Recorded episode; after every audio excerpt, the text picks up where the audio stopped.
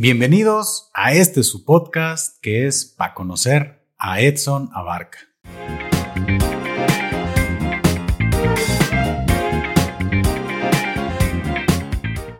Ah, soy Edson Abarca. Edson, bienvenido aquí nuevamente a tu canal. Ya sabes que, Sí. que aquí siempre eres bien recibido. Y Gracias. además en diferentes como proyectos, ¿no? Porque fue Pistología, luego fue el Tour de Bares. Sí, y ya, sí, este, me faltaba, me faltaba esta gema. No, y, y ahí estuviste, ¿no? Ya tres, porque también estuvimos con Invasión Tapatía en Los Sabinos. Ah, claro, sí es cierto. Esa fue Invasión. muy buena. Eso estuvo muy divertido. Que, que fue en orden cronológico, fue primero tu episodio en Pistología, Ajá. Después fue el Tour de Bares, o- o- y después Invasión, ¿no? Sí, después Invasión, exactamente. Sí, mira, pues ya Sí, nomás te faltaba estar aquí en para conocer, que es este nuevo formato que como siempre digo, sigue siendo Paco con lentes, gorra negra, este, hablando, pero pues el, el nombre cambió y ahora ya tenías que estar presente porque pues con esto estamos cerrando ya la, ¿El arco? ¿Y La- ¿Qué será? así La es. saga. la saga, toda la invasión tapatía ya estuvo por aquí en, en para conocer. Como Eh, invitas a ese tipo de personas aquí. No, no, no, fueron episodios. La verdad, qué chingón que hayan sido ellos quienes hayan, ustedes, quien, quienes hayan inaugurado este, este proyecto. Sí, la verdad. Qué conversaciones. Los voy a nombrar por orden de aparición, no por orden alfabético, para que no vayan a ver después este. El primer episodio fue con Edgar, Después estuvo el profe, Alberto Velarde, Jerry Valderrama, y aquí estás este, cerrando con broche de oro esta, El ciclo de la invasión tapatía. Es correcto. Y pues gracias por estar aquí. No, hombre, neta, gracias a ti por la Aprecio invitación. bastante que andes este, aquí en el, en el podcast. Y quiero comenzar eh, por felicitarte, Edson, por tu especial. Oye, gracias. La Este, Ah, me, da- me dio mucho gusto poder estar presente, acompañándote. Excelente, eh, la verdad. Sí, ¿qué tal? ¿Qué tal No, estuvo? A ver, pues, me interesaría primero saber cómo, qué, qué tal eh, se te hizo y ya podríamos estar platicando en detalle de todo el proceso que fue. A mí me gustó mucho. La verdad sí me gustó bastante. Es, ¿cómo pudiera decir? Eh, pues muy chingón, muy incluso increíble el tiempo que dura. Pues es, es- no sientes que dura, que son como 45 minutos. Sí, sí, fue más o menos. Fue, a mí se me hizo muy, muy cortito, pues, o sea, muy, muy disfrutable, la verdad. Eh, no, no sé cómo, sí, muy chingón, la neta. Sí, pues es que al final ese show lo, o sea, lo llevo trabajando en sí de noviembre para acá, pero el material lo llevo construyendo desde hace tres años y creo que justo lo pensé. eh, dije, no tengo todavía, tengo aproximadamente como dos horas y medias de material, así de material en crudo, pero no es un show. O sea, como que decir, yo quiero tener un show que tenga más esta parte de como un desarrollo, como de que incluso las mismas intenciones y las emociones de los chistes lleguen a conectar, como que se sienta redondo. Y ahí es cuando se empezó a recortar más y más y más y más. Dije, pues si prefiero aventar unos 45 minutos que se sientan cerrados, que se sientan sólidos, que sea como redondo, que haya alguna especie de arco en, en el show, como una, un hilo argumental Ujú. y que no solamente sea la antología de chistes, que probablemente después lo haga, una antología de solamente chistes que me gustan, Ujú. pero este en específico dije, este es mi primer show y sí quiero que se sienta como todo un concepto y no solamente como, ah, la antología de chistes de Edson Abarca. Fue, fue bien interesante. Te vi, te vi muy emocionado también ahí. O sea, la verdad, sí, sí, fue un, un momento muy, muy chingón. Pues fuimos con, con Diego. Ahí le caímos un ratito y pues la verdad la raza también lo disfrutó bastante. Oh, bueno. Son pues una, una serie de, de chistes muy, muy chingones. ¿Y cómo es que tú fuiste eh, descartando? O sea, ¿cómo dijiste, esto es lo que va, va a entrar aquí? Creo que lo primero fue buscar eh, el hilo argumental y ese un poco lo trabajé cuando estuve en la Universidad del Humor. Como que decías que no, o sea, no, no quiero como aventar una historia, una sola historia de hora y media porque no tengo eso. O sea, yo ya tengo tres, tres años de material, pero pues no los puedo descartar para escribir de cero. Este, y aprendí que, pues sí, quizás son diferentes chistes, pero los conté como dentro del mismo espectro de emociones y de sentimientos que era como pues esta incertidumbre de crecer, de no saber qué pedo, como de confusión, de realmente no entender nada y como que sentir que la sociedad ahora sí ya te está pidiendo que sepas cosas. Entonces agarré, como que hice una lista de cuántos chistes tenía que hablaban de ese tema. O sea, dije, ok, tengo toda esta lista y como que tuve ese diálogo interno de a ver qué cosas no entiendo, como ni siquiera buscando el chiste, como de genuinamente qué cosas no entiendo. Y empecé a enlistar las cosas y dije, ok, creo que ya sé este, hacia dónde va mi comedia y qué es lo que me está pasando a mí personalmente y cómo en mi catarsis cómica lo he proyectado. Ahora ya solamente me hace falta organizar estas ideas. Este, y ya ese fue el proceso que pues, más o menos me tardé como cuatro meses, que ya nomás fue como ordenar los chistes, eh, para que tuviera como un tipo de, de ritmo, o sea, como para que hubiera un ritmo y que se siguiera entendiendo cuál era el concepto del show todo el momento, todo el tiempo. ¿Es, es la primera vez que tú presentas así una, una, rutina de esa duración en tu especial o ya habías tenido oportunidad de aventarte así más tiempito? No, ya, ya me había aventado como sets largos, como de esa duración, pero eran antologías de, chistes. Y sí se siente diferente, porque pues realmente uno no te sientes como, eh, como esta presión de que, ay, es que quiero que la gente entienda, como de que, ah, ¿cómo lo puedo, cómo lo puedo expresar? No, pues solamente vas contando chistes así. Este, y está divertido también. O sea, creo que eventualmente sí me gustaría después hacer algo así. Eh, pero en este es el primero que, como con el concepto de hilo argumental, sí. ¿Y no, no, no tuviste miedo de que te fallara la memoria? Así al momento de estar en, en, el especial es que, pues como tú comentas, esto ya trae un, una secuencia, pues, ¿no? Y que no sé si en algún momento pensaste que pudiera haber ahí fallado algo o ya lo traías bien preparadito? Ay, es que sí soy eh, obsesivo con ese onda porque sí tenía un buen de miedo. O sea, lo que hacía era em, escucharme. O sea, como que hice una grabación de, pues se le llama como dry run. Que tal cual solamente me estoy contando los chistes como en un formato un poco más ágil, más rápido. Como premisa y remate, premisa y remate, premisa y remate, así todo. Grababa como ponle que ese audio como unos 20 minutos y lo escuché yo pienso que como por una semana entera y todavía antes del show en el camino lo estuve escuchando. Y eh, eso es real todavía. Ahorita mi fondo de pantalla es el setlist que utilicé. Ah, qué, qué chingón. Ajá. Entonces estaba todo el, todo el tiempo, todo el tiempo y lo tenía. Estuviste ahí checándole. Sí. No sé si tú tengas, si se le puede nombrar algún ritual antes de subirte al escenario que tengas así como algo que hacer previo mm. eh, o simplemente vas para adelante.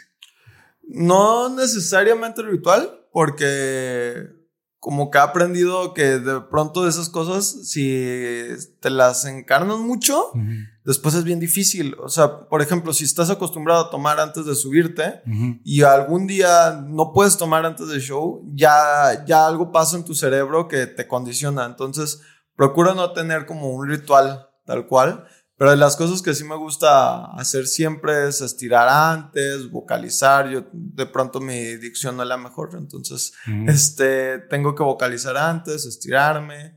Ese día en específico me pedí un topo chico. Fue como un gustito de ese. Una agüita mineral. y específicamente como topo chico. Dije, ok, esto ha sido como algo que quería que me acompañe, como algo más simbólico, pero fue para ese show. Realmente no siempre lo necesito. Pero lo podrías después incorporar. No, es que te digo que justamente no, no me late, porque si un día no puedo conseguir la Topo Chico, me va a condicionar a de que, ah, va a valer verga porque no pude conseguir mi Topo Chico. Entonces va, vas ahí con toda la, adrenalina, ¿no? sí, sí, sí. Y ahora sí que en el tema de la escritura, ¿no? Moviéndonos la mejoría como a otra área. ¿Cuál es eh, esa forma en la cual tú acostumbras a escribir y cómo le has hecho en esos momentos en los cuales pues llegan momentos, este, bloqueos creativos, ¿no? Mm. ¿Cómo, cómo, sobre- cómo sales de esos, de esos baches? Si es que has estado en algún momento, en algún momento en el cual no, no surgen las ideas. Ahorita estoy en, un bache de, de escritura cañón. A partir justo de- del show, fácil, yo pienso que tengo. Y antes, antes del show, que antes como que lo justificaba y era entendible porque lo que escribía era como ediciones de material que ya tenía. Pero material nuevo, yo pienso que tengo cuatro meses más o menos que no he podido escribir para mí. Sin embargo, te- tengo una chamba de escritura y todas las semanas tengo que escribir un chingo de chistes y es un poco frustrante Ujú. porque todas las semanas escribo chistes, pero nunca son para mí. y eso sí ha sido un proceso. Quizás en el siguiente podcast ya te diga cómo lo resolví, pero ahorita, Ahorita no. precisamente estás en ese momento. Estoy en ese bache. Si ese ha sido el bache, yo pienso que más cañón he tenido desde que empecé con el stand-up. Y viene Pero- relacionado como al show. Es que yo creo que la, la culminación de una etapa de trabajo, pues es tu show, ¿no? Ujú. Entonces así como que te esfuerzas, llegas, que es, mm, si hacemos como la, la comparación, ¿no? Que vas llegando, vas escalando la montaña, llegas, se ve bien chingón, y ahora que sigue, ¿no? Sí, es, Es- que ándale, justo como que ahí le, le diste a mi tema ahorita. No es que no pueda escribir chistes porque todas las semanas escribo Pues chistes. es que el músculo de la comedia lo estás ejercitando constantemente. todo, pues. ajá, ahí está. Pero ya no sé hacia dónde llevar como mi comedia después del show. Y al mismo tiempo todavía le hace falta trabajar mucho a mi show. Creo que le hace falta varias vueltas. Pero en el sentido de crear material nuevo, todavía no he encontrado como un ángulo específico del cual quiero abordar la comedia para que pueda ya ahora sí decir, ok, ahora sí ya, que vayan fluyendo los chistes. Sí está bien cabrón, ¿eh? Sí Está, sí, sí, Sí. es un bachecito. Sí, es un Sí, sí, sí, es que yo creo que todos los que nos dedicamos en cierto momento a, a temas creativos, eh, sí pasa, ¿eh? O sea, yo en el tema, por ejemplo, del dibujo, hay veces que dices, tengo un chingo de ganas de dibujar, pero tienes el lienzo en blanco y no sabes para dónde darle. Dices, no sé, no, Sí. no sé, no sé. Y yo a veces que digo, mejor no, no dibujo nada porque no traigo así como la, el chispazo o no sé qué dibujar, ¿no? Ándale. Y, y pues sí está bien cabrón. Yo creo que, no sé, yo creo que pronto vas a, a salir. Yo creo que mientras estés en la, ahora sí, en este asunto, que mencionas que escribes para alguien más. Y ahorita nos platicas para quién, porque la neta está muy chingón. Creo que es este, parte de tus, de tus éxitos eh, más chingones actualmente. Pero, este, ¿qué, qué es como esa experiencia de poder escribirle a alguien más? Decir, oye, ¿cómo, cómo manejas el ejercicio mental para saber qué le puede funcionar a alguien más? ¿no? Dices, es que esto sí va a funcionar para él, pero probablemente no podría funcionar para mí. O sea, ¿cómo, cómo peloteas ese asunto? Sí, o sea, creo que a mí lo que me ayudó mucho es que cuando yo entré. Oye, me- ya parece terapia, ¿no? Ah. no podcast. este, no, pues yo me integré a un equipo de trabajo, entonces ellos ya tenían como un ritmo ya fijo y fue más bien como ver cómo es que ellos trabajaban y más o menos adaptarlo como a mi manera de escribir y de hacer chistes. Se sigue notando, honestamente, este, cuando los chistes son como de mi manufactura, lo Ok. he notado porque mi, mi papá es muy fan de esos programas. Y de pronto así me dice como que, ¿tú escribiste este Ese fue. chiste o tú escribiste esto? Y yo, sí, sí, fui yo. Y dijo, sí, claro, claro, por supuesto. Y es porque pues se alcanza a notar, pues. Este, además, eh, bueno, el, eh, en sí lo que yo escribo ¿Cuál, es, cuál considerarías que es ese ingrediente que tienes en, en los chistes que te diferencian?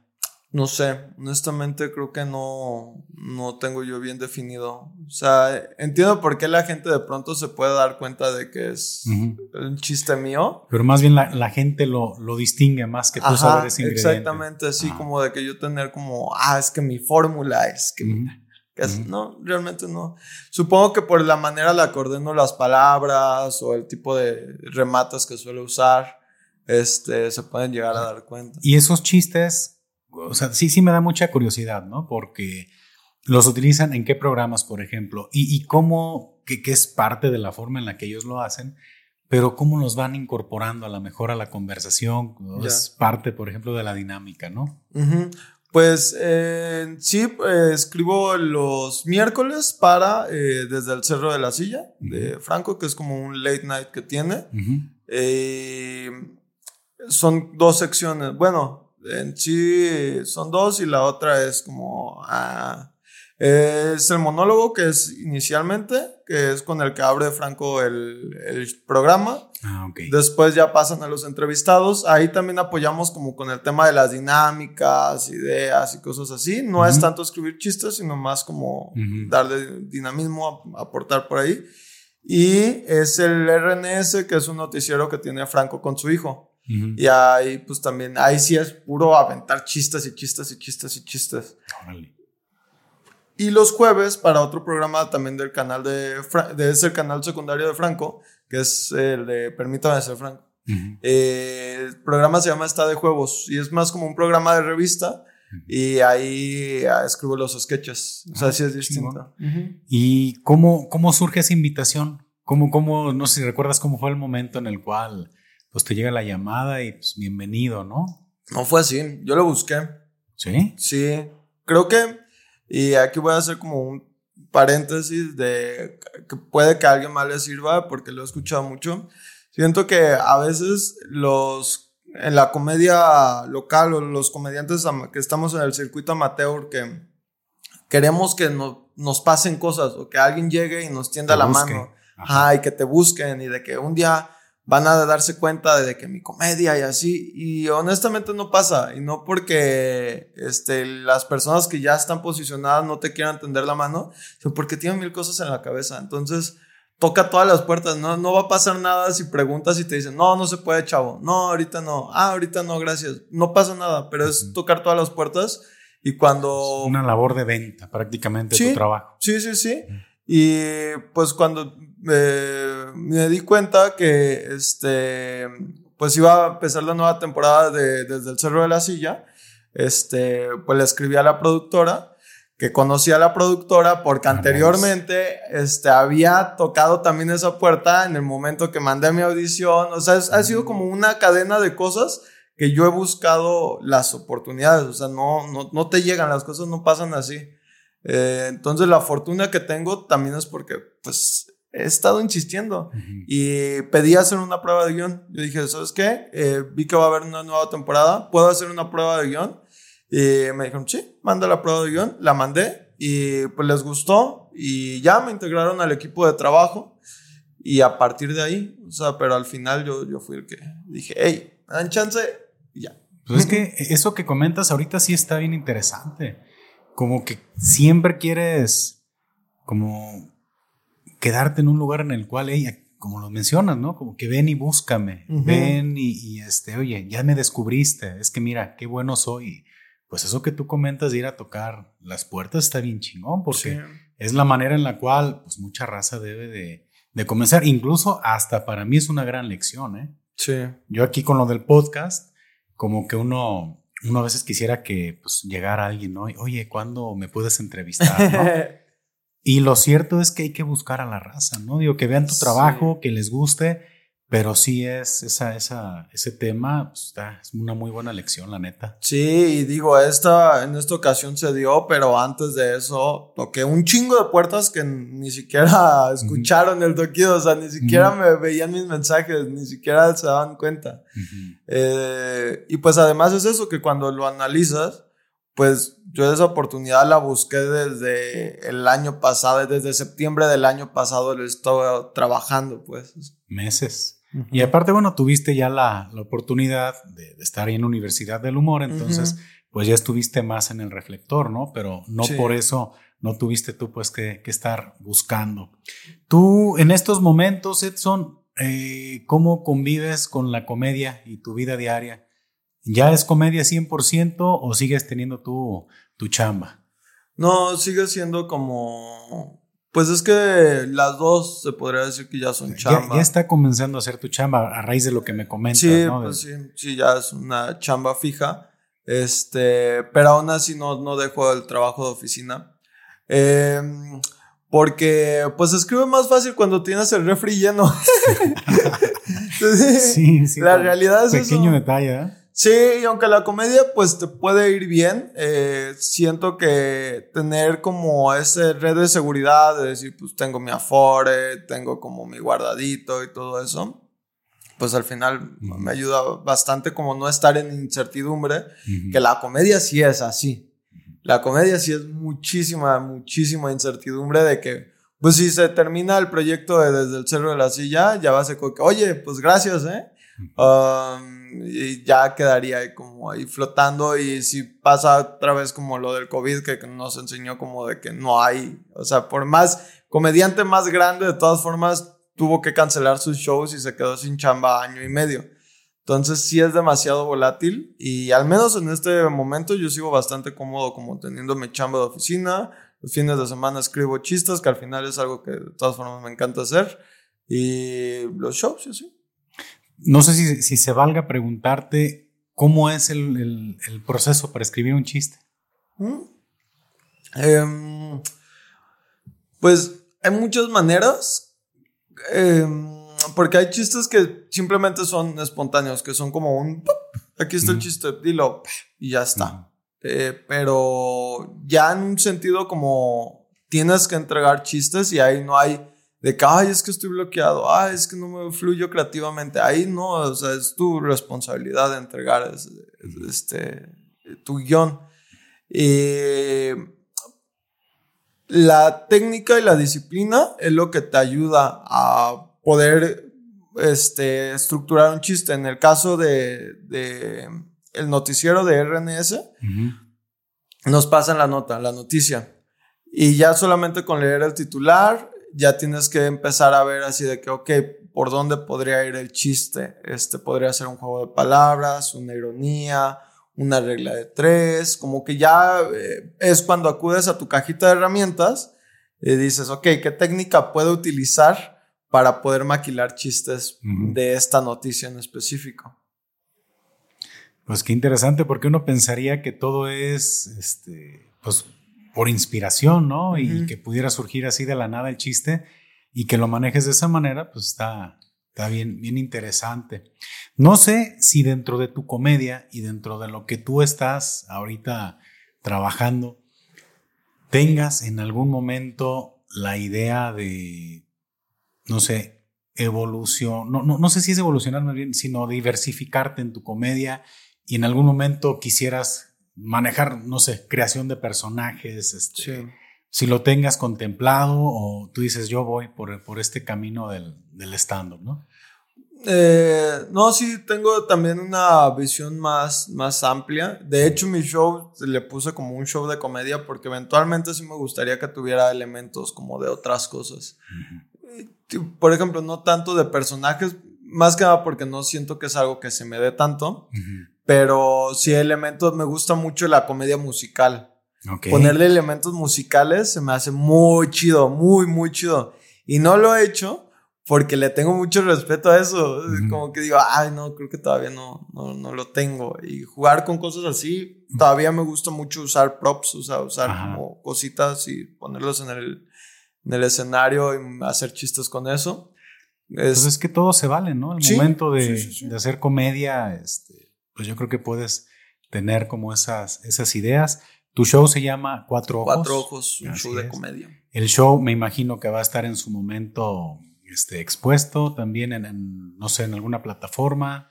Eh, no mm. sé si sea un show que tú tengas planeado estar presentando en varios lugares. ¿Cómo, cómo sigue evolucionando tu, tu show? Sí, pues el show le doy yo pienso que todavía un año más o menos en donde lo quiero estar eh, girando por diferentes lugares, aprovechando, ¿no? El anuncio, el golazo. Eh, voy a estar en, en Querétaro el 28 de julio y el 29 de julio en Pachuca. Este, y voy con el show de Cuatro Ojos. Ahorita por lo pronto es como que esas quise amarrar de esas dos fechitas. Estuve hace como dos semanas en Vallarta y también hice cuatro ojos ahí.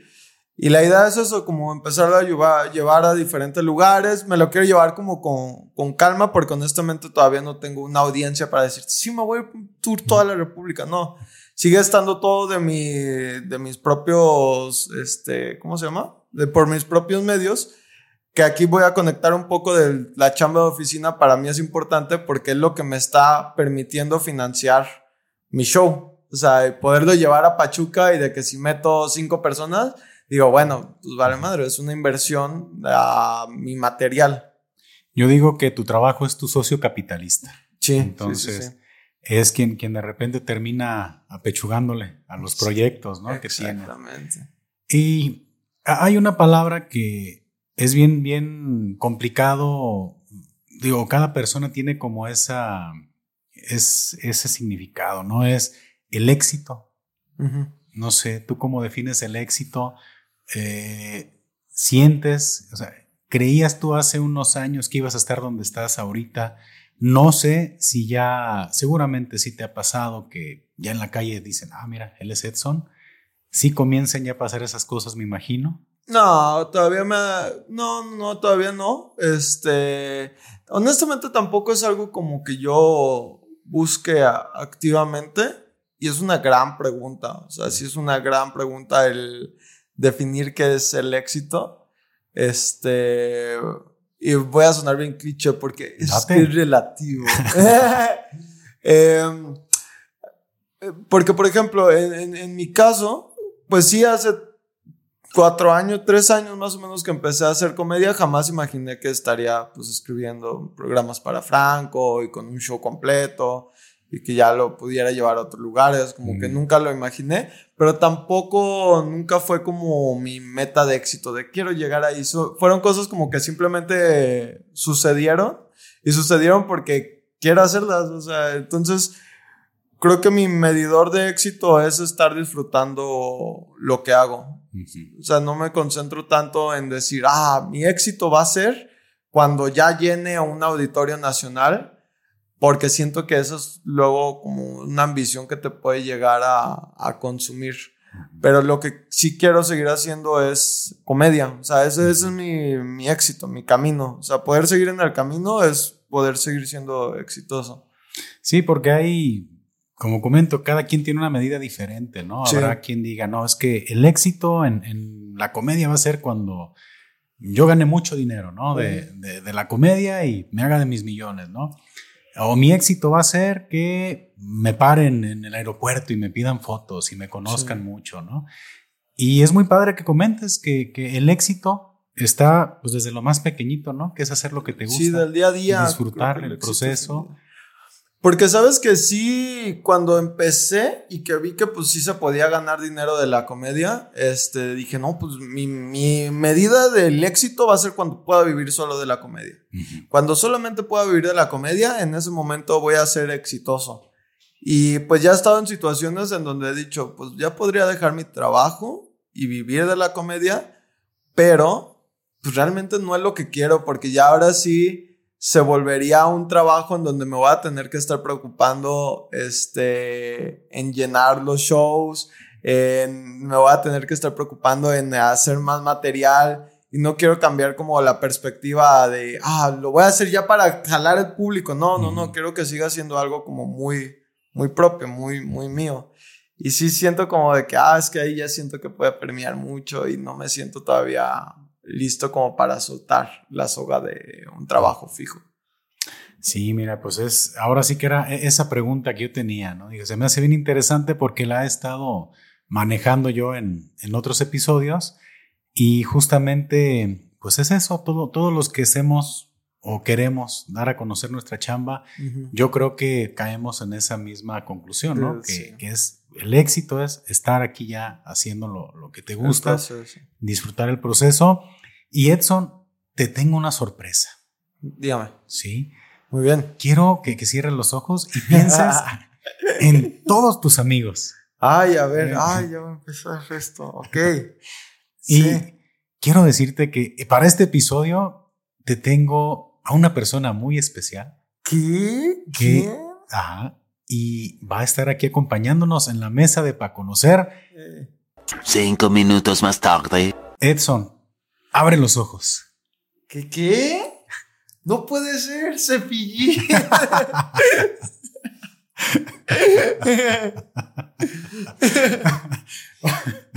Oye, pues aquí nos está acompañando Diego, carnal. Eh. Bienvenido aquí a la mesa de Pa' Conocer. Hola. Hola. Muy buenas tardes ya. ¿Ya son tardes? Sí. Digo, aunque la gente que está viendo este contenido, esto es muy etéreo porque pues, puede ser Buenos días, madrugada. tardes o noches, a la hora que nos estén consumiendo. Eh, es la primera vez que estás en el podcast. Ah, mira. Sí, sí, sí. Debutando, debutando aquí en el contenido. Eh, feliz. Qué bueno, pues mira, este, ya había debutado anteriormente, ¿eh? Ah, porque de a cuadro repente no, a tenía cuadro por sus participaciones fuera de cuadro y pues yo sé que ustedes son muy camaradas desde Es hace mucho tiempo Sí. y yo creo que hacía falta que estuvieran aquí platicando porque vamos a comenzar con la sesión de vamos a decirnos nuestras verdades. Ah, no. Ay, no, no. Ya, ¿qué se siente como, como retos de Hot Spanish? eh? y ahorita aquí tengo 500, pero no, no. Eh, No, ah, no, no iba a ser una plática de confrontación. ah, no. Una intervención. ¿no? Una intervención. es que en realidad, Diego, estamos muy preocupados por tu salud mental. No los culpo. No los culpo, este. Oye, y, y más o menos... pero ¿por qué, por qué grabado? O sea, Eh, no, no quiero que, que- que siga sonando como a entrevista, porque la intención es que estemos por aquí pasándonos a gusto un ratito, bomba. pero pues, ¿qué onda? ¿Cuánto tiempo tienen de conocerse ustedes? Uy, como ya 30 años. Eh, No, a un rato te sí, 11 años. Debíamos, 11 años dijimos. sí. Este sí, desde el 2012. Es Esta chinga. hermosa historia de amor. Y desde entonces somos Sí. pareja. Qué bueno, mira, este... Vivíamos juntos, ya Es decidimos. cierto, además vivimos juntos vivimos un juntos un ratote. ratito. Un ratote. ¿Cuánto fue? ¿Como cuatro años más o menos? ¿Cuatro o cinco años? Eh, sí, sí, sí. Uy, oye, por ahí de. Esto se está poniendo cada vez más Más interesante, ¿eh? interesante. ah, pero sí estaba muy cagado. 2015, porque desde el 2015. Cuando recién eh, empezamos a hacer roomies, rentábamos una casa de una señora de Estados Unidos. Pero la, eh, la casa estaba amueblada, pero estaba amueblada como una señora de Estados Unidos la decoraría. Co- No, pero aparte de Estados Unidos, pero con ascendencia mexicana. Ajá, sí, sí, eso Ok, también claro, le dato claro, de... Llena de estereotipos. Sí, Sí, sí, claro. Y, y, y como con ciertos, ciertos lugares, cierta predilección a comprar en lugares, eh, Waldos particularmente. Ay, cabrón. Ok. Estaba muy raro, o sea, Muy había, raro. había vitropiso, había una pared que estaba tapizada como de vitropiso, pero como de baño. Muy raro todo, los sillones eran como victorianos. los sillones más incómodos que te puedas imaginar. Este, y la señora era una mamona, pero neta mamona con nosotros. Sí. Sí, sí. Creo sí. que se murió. So- ay, cabrón. Este. Eh, solo nos visitaba los veranos y, Ujú. y los inviernos, o sea, en vacaciones. Oye, parecía Era- como película de terror, no manches, ¿no? Los, holidays Horrible. nos visitaba. horrible, sí, o sea, sí. pero los visitaba para checar cómo, cómo estaba. Pues era su casa en México, o sea, ella vivía, no sé en qué parte de Estados Es que Unidos. estaba pero- muy extraño. ok, eso, o sea, Ajá. ella les rentaba, ustedes ahí vivían, pero realmente era su casa. Era su casa, sí. su Entonces, ok, casa de ustedes ella. vivan aquí mientras yo no estoy y cuando yo esté aquí, pues convivimos. Y se mochaba con el desayunito, nada. Eh, Ah, no, muy, realmente. no, y- Ajá. Era esos días prácticamente prefería no estar en la casa porque además era una señora este que se la pasaba gritando, o sea, pero para bien y para mal. Déjame vivir mi vida. ya soy grande, ¿no? Estaba muy Ay, raro. no, es que una vez, eh, no sé si tú estabas presente, Ajá. eh, me, me hizo leer la Biblia, o no sé si a ti también. Ah, no. Porque aparte, la señora cristiana ortodoxa. Ah, Ajá. sí. Este, sí, sí. O sea, evangelizaba a sus ocupantes, sus Sí, sí, de que, a ver, mijo, ayúdame a leer esto. Sí, que sabes inglés. Y Sí, es cierta. Y ahí vas, ¿no? Sí, A sí, ver, mijo, quítate la camisa lenta, ¿no? Bueno, Pero luego estaba raro porque eh, teníamos roomies que ya eran unos señores. Ah, sí, sí, ya tenemos como 18 y Esta historia 19 cada vez se pone más retorcido, ¿no? Eh, es que ella tenía como su capataz en casa, que no era un capataz, era un- una persona muy agradable, don Ah, José. Don José. Un saludo a don José. Tenía donde que quiera llamarse esté. Don José. Donde quiera que esté don José, ojalá escuche este contenido. Eh, Seguramente sí. Todo México escucha este contenido. Todo México lo escucha. ¿Será? Eh, don José, eh, ay, cómo fumaba, don José, lo quiero mucho, pero cómo fumaba. Eh, un señor de 50 años, ¿no? Como Por ahí, sí, Cincuenteando. cincuenteando. Sí, y como que muy personaje también, la neta. Sí, era muy personaje porque era eh, como alguien súper inteligente. O sea, un señor muy, muy inteligente. Ajá, contador, Ajá, contador contador. público. Pero tenía como su lado oscuro. ¿Qué? Su pasado. su pasa, tenía su pasado, sí. Tenía una habitación que nadie podía entrar, ¿no? Y que Eh, sí, sí, sí, de hecho, o sea, era su habitación. Era- sí, es llena que de, de fetiches, el ¿no? A lo mejor ahí. No lo sabemos. extraños.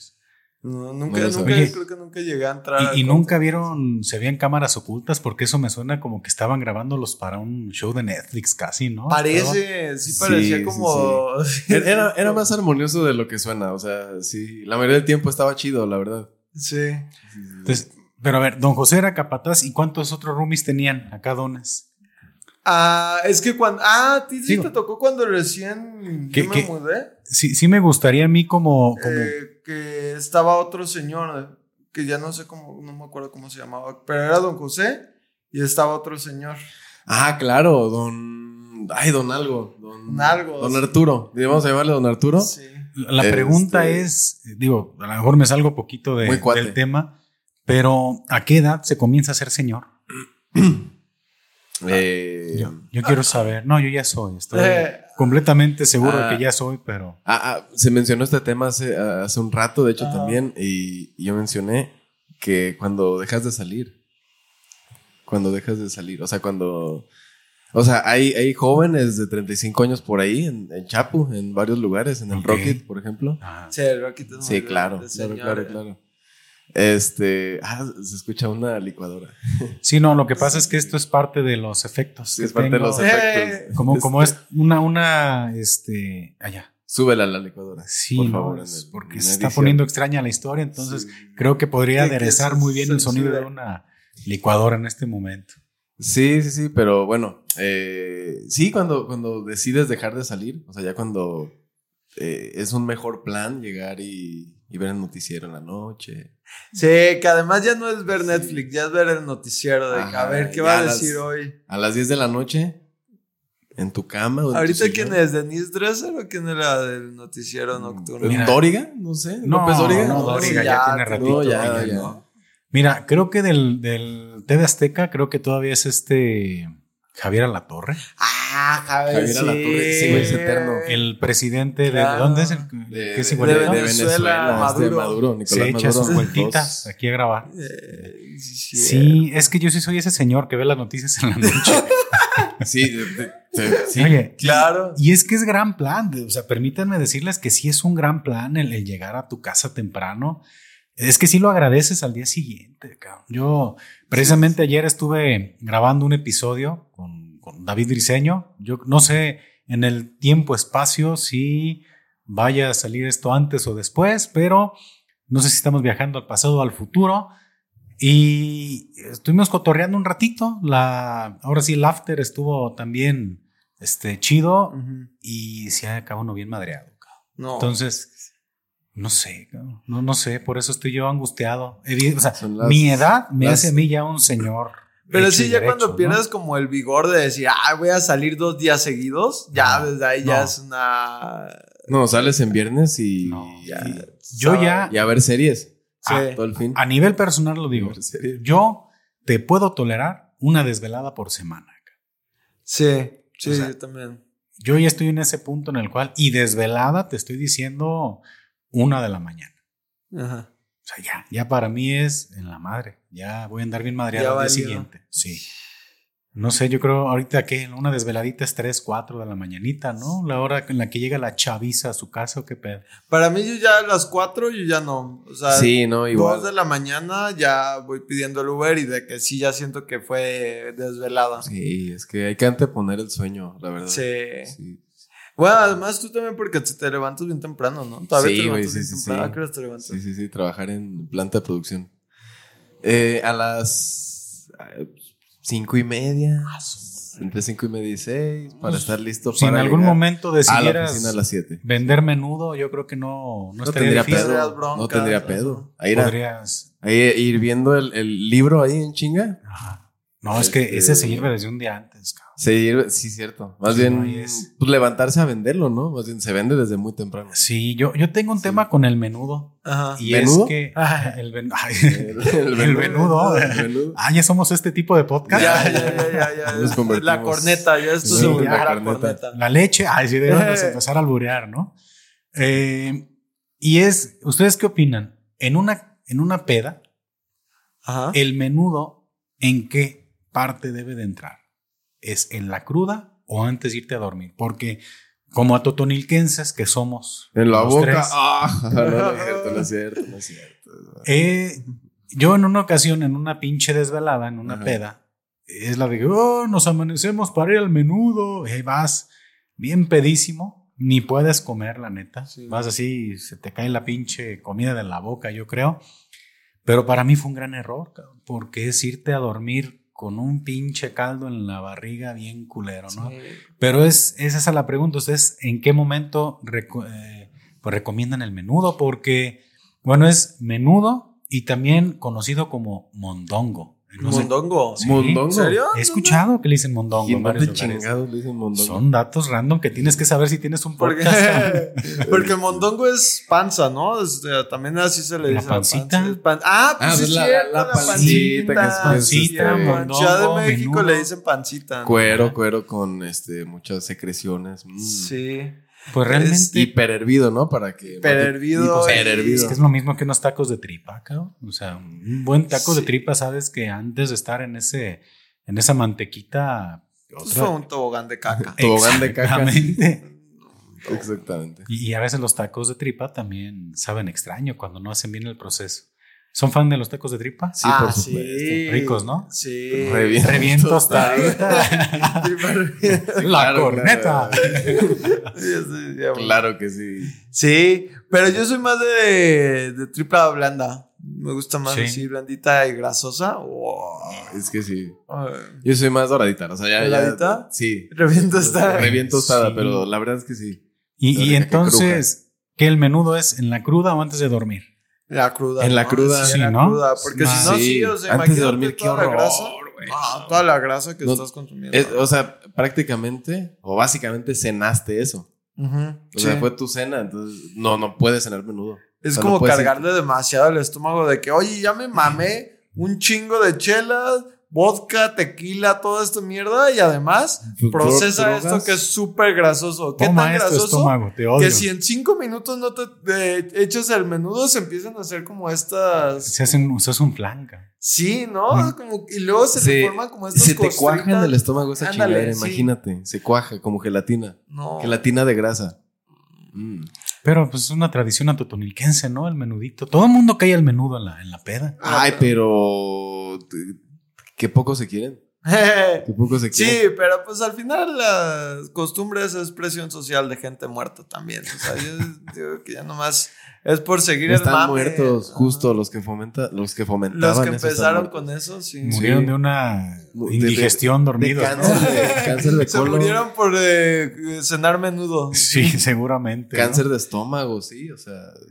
No mames, no, imagínate. Sí, sí, sí. ¿Y qué otra este, costumbre atotonilquense creen que ande por ahí volando? Ah, yo estoy muy desconectado con, con la chaviza de Atotonilco. Eh, ya me ha pasado eso de que ya voy a Totonilco y ya no sé cuál es el plan. O sea, ya no sé ahorita qué No lo hay que se lugares, tiene o sea, y los lugares no va gente. no sé no. si hay lugares, cabrón. No, o sea, Atotonilco. Bueno, fe, Está- fellos, fellos sí. ¿Y, qué más? No, no mames. Digo, hay lugares a lo pende. O sea, para tomar Sí. pisto, digo, en Atotonilco lo que puedes hacer es pistear. Sí. Sí, claro, esa es lo único Y que hay se va. un No, sí lugares. Sí los hay, Hay sí los hay, sí los hay. Hay lugares en los cuales sí, de, de plano no hay ni madres. cabrón. Más bien como que nosotros ya somos los que no tenemos plan. O sea, como que ya yo voy y es como, ah, pues no Pero sé ¿qué, hacen qué, los qué hace la chaviza ahorita en Atoto? O sea, ¿qué, qué es lo que hacen? Porque O sea, yo, de yo aquí, he ido de, a los de- de fines- los tres en la mesa, yo soy el menos indicado, cabrón. Yo no les podría Sí, responder. yo, ¿verdad? yo le pregunto, le pregunto aquí a Edson. Para mí pues, ustedes son los eh, chavos de la mesa. No puede ser que no sepan, cabrón. Eh, ¿Qué hace la chaviza? Honestamente no, no tengo ¿A dónde van? idea. O sea, porque sé que, por ejemplo, está Barracruda y Ah, bueno, Mallorca. sí, Mallorca. Ajá. Que Hasta- Mallorca es sí, un gran sí, lugar, sí, pero son lugares lugar. chiquitos. Pero eh, siguen siendo lugares muy chiquitos para lo que es el pueblo. O sea, Barracruda, 50 personas y ya está atascado. Yo pienso que es del tamaño de esta sala, ¿no? Más o menos todo Barracruda. Barracruda sí Sí. es un local. Yo, una vez este, pasé por ahí y yo no, digo, no sé si ya cambiaron el mobiliario, Ajá. pero yo no sabía si eran banquitos o supositorios, cabrón. Banquitos de Casi, su casi. Yo, ¿Cómo yo son los banquitos? No me acuerdo. digo, no sé, muy, muy chiquitos, pues, digo. nada. Muy. Eh, no, sí. ah, no eh, no, no, no he, no he ido últimamente, no es. Pero sí, sí te das cuenta que son lugares en los cuales pues va enfocado el tipo de personas que, que los visitan, ¿no? Para mí el Barracruda sí es un lugar para, para gente más joven. Muy. Sí. Y, y yo ya soy un señor, insisto, que, que busco la comodidad. Entonces, Feo, si voy, yo- si voy a un lugar, yo pregunto si hay equipales. Y si no hay equipales, no no. llego. Ay, sí. Y es que además también algo que me caga de ese lugar es que no se puede platicar. Y yo sí soy el tipo de persona que no me gusta los planes donde solamente es ir a un lugar muy ruidoso, ruidoso como cervecería Chapultepec. Ese Ay, lugar sí me caga. Qué, qué flojera cervecería Chapultepec. Ese lugar sí es horrible. Y, Es- y la verdad que la comida no está mal en cervecería Chapultepec. Ah, Eh, está. Digo, para lo que Te pagas está bien. alimenta. Mira, ese lugar sería ideal si le bajaran tantito a la música. Te lo juro. O sea, en cuanto Pues a que no gastas tanto. Oye, entonces, este, ¿puede ser que, ya esté hablando con nuevos señores? Es que estamos No. conectando con muchas no, cosas. es que. O sea, ya- Pero es que sí hay lugares que me gustan. Eh, A ver. Simplemente cervecería Chapultepec me caga porque vas a un lugar donde te tratan de la verga, te quieren cobrar el 20% Chingo de, de propina. Chingo de propina y si no se, se ponen orates pendejos, si no dejas propina. Sí, sí, y eso O si ya es como algo institucional porque no importa qué cervecería de Chapultepec vayas, te van a querer ensartar la propina y si no se van a poner bien, Es todo es de 20, ¿no? Ahí. Eh, Eh, no, hombre, ya 21, son como ¿no? 35, güey. Sea, ya. Porque a, a- digo, ya, a lo sí. mejor también por eso la propina es de 20%, ¿no? Ah, sé. sí es cierto. el Ah, 21%. no, pues qué conveniente. Pero sí, la cerveza luego te la dan quemada, los destilados y eso, ni, no, ni tocarlos. Y la comida a mí no me gusta. Y a mí me pone también de malas comer mal. O sea, una mala comida me pone muy de malas. Bueno, es que si no, no puedes ir con el plan de tu comida, o sea, que sea eso, tu taquito de qué? ¿Pescado? De... No sé de qué No ven. sé No, qué tienen unos que son como capeado. tacos de jícama. no. Que no, o sea, de No, no, que dicen, no, esto. O sea, eh, una estrategia de una comida muy barata que puedes cobrar muy cara, ¿no? Exactamente, Así. sí. Sí, es la- que... pides la hamburguesa y está así de chica Sí, y. es como esta galleta, güey. Es como esta galleta la hamburguesa. Sí, Una príncipe. Cervecería Chapultepec, ¿qué onda? horrible, horrible lugar. Horrible el lugar. O sea, y... Y, Y juzgo a las personas cuando van a cervecería Chapultepec. Eh, lo que más me caga es que me digan, es que está barato. Y yo, no, no es barato. Cervecería Chapultepec no es barato. O sea, hay un buen de lugares en donde te puedes gastar menos varo y te la pasas mejor. O sea, sin pedos. Entonces sí juzgo No, pues ya te... Por supuesto. No, y uno, y uno llegó a caer allá por... necesidad. Sí, por necesidad, digámoslo así. Sí, se ganaba menos. Debes de llegar. o Éramos sea, estudiantes, trabajábamos en un call center, que era el único ingreso que teníamos. eh, este, ¿Qué pedo con...? No, No, no, no, hombre. ¿Qué, qué onda con...? la- ¿Los dos trabajaban en cosas En el Sí, mismo en call el center. mismo. Uh, qué, qué, Oh, qué grande. la ¡Qué maravilla! No, hombre, No. No, ¿por dónde empezamos? Ah, No, no, No, mames. es gran tema entonces. ¿Y, Call center. ¿y qué es trabajar en un call center? De la verga. Sí. horrible. Este, pero el ambiente, lo que sí tiene es que no he estado en un trabajo que tenga un ambiente laboral como el del call center, porque Mm. como todos sabíamos que era un trabajo horrible, nadie se lo toma realmente en serio y el cotorreo era, era Chingón. otro pedo. Y además estamos hablando que eran puros morros de nuestra edad, 18, 19 años, había de 17, 16. O sea, era mucha chaviza. Entonces, oigan, ¿y qué pedo con la raza culera? Que, que luego sí les contestaban gachito, o ¿no? Sí, pues es que además éramos de cobranza. Y luego esto es algo que chance la gente no sabe de cuando la gente que trabaja en call center, pero al mismo tiempo que la persona contesta, a nosotros nos aparecía todo el historial de qué era lo que teníamos que hacer, o sea, de qué era lo que íbamos a cobrar. Entonces apenas estabas como de que, ah, sí, ¿qué tal? Hablo con el señor Arturo eh, Ramírez. Y en cuanto te estaban apenas diciendo, que, sí, ¿qué tal? ¿Qué, ¿Quién me habla? Tú ya tienes que ver así de que, ah, ok, este señor no ha pagado tanto, entonces tengo que decirle esto, esto y esto. Todo eso al mismo tiempo. Y tomando notas. Así, no manches. Hay que ser diplomático y hacer un chingo de cálculos. Sí. Así, a la vista. Vámonos. Chinga. Pero pues no era como de que tú veías así de que, ah, le voy a cobrar a este señor. Eh, no, no, no. El sistema te lo está poniendo en cuanto te contestan. Y, y, también es un sistema como medio deficiente porque es como saca tus conclusiones. De, de hecho, tú tienes un beat de, call center, ¿no? Es correcto. Sí sí, sí, Entonces es autobiográfico. Es autobiográfico, sí pasó por ahí. Fue, y me imagino que también tenían gente muy amable, ¿no? ¿Qué pedo? Ah, sí. Sí, sí, sí, sí, pero no te quedas con esa gente. O ¿Mentaditas de madre les tocó? Ah, claro. Delicioso. Pero eso, fíjate que luego sí pasaba. Esto, es algo curioso, pero no era lo peor que te mentara la madre. A veces como que hasta era de que, ay, a huevo, ya algo me sacó de la, eh, de la rutina porque era muy monótono. Eso es una chamba muy, muy, muy monótona. Ocho horas de estar. Era, no, era medio día, ¿no? Nomás cinco. Sí, era, eran seis o cinco horas, no me acuerdo. sí, sí, sí, Y sí, no, había forma de. O sea, era, era como muy difícil salir de, de esa monotonía porque no tenías forma de escuchar musiquita, ni de chingarte un podcast, nada nada, nada, nada, nada, de ver el celular. Cero. Por supuesto que celular restringido. Nada de eso. Es estar ahí esperando a que lleguen llamadas, tomas una llamada, la atiendes, se acaba la llamada y es esperar. O sea, el sistema va lanzando random las llamadas y te cae a ti. Exacto. Tú tienes que generar la llamada. No, no, no. El sistema te las está mandando. Sí. Y eh, pues el gap que hay entre una llamada y otra, yo pienso que no era más de 35 segundos. Entonces terminabas una llamada y ya casi, casi inmediatamente otra vez te caía. ¿Y se llegaron a enganchar con alguien? Así. Ah, sí. Ah, casi me corren una vez. Que luego esa era la parte divertida porque estabas como tan enfadado de esa monotonía que cuando había un tiro era como que, ay, a huevo, esto ya se puso interesante. ¿Y qué onda? Es que me imagino que también los tienen bien revisados por esa parte, ¿no? no, no. Entonces podías mentarle su madre a un cabrón y que te la hizo de Pero una vez yo me enganché al punto de que, no es que me hayan escuchado en un monitoreo de rutina. Ajá. Eh, yo estaba junto a la gerente y un... Sí.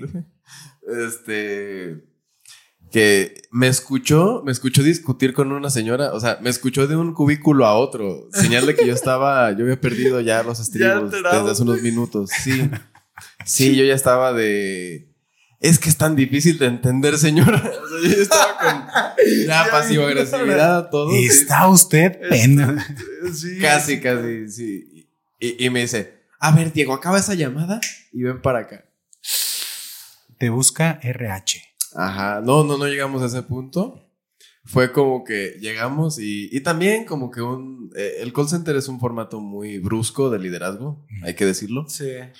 Este, entonces llego, llego a su... Terminé la llamada, no sé cómo le hice, esa llamada duró media hora, fue de las peores llamadas, top peores llamadas que tuve. Este, llego a su cubículo y ya me dice esto, ¿no? De que Diego, este, quiero que te vayas de aquí. O sea, quiero que te vayas por hoy de que estás muy alterado. Y estuve a punto de correrte, pero decidí no hacerlo, no sé por qué, y la chingada. Y le dije que no, no, todo bien, nomás me tomó 10 minutos y ya. Y ahí, ahí quedó, sí, al final. Ah, este, pero, te quebraste.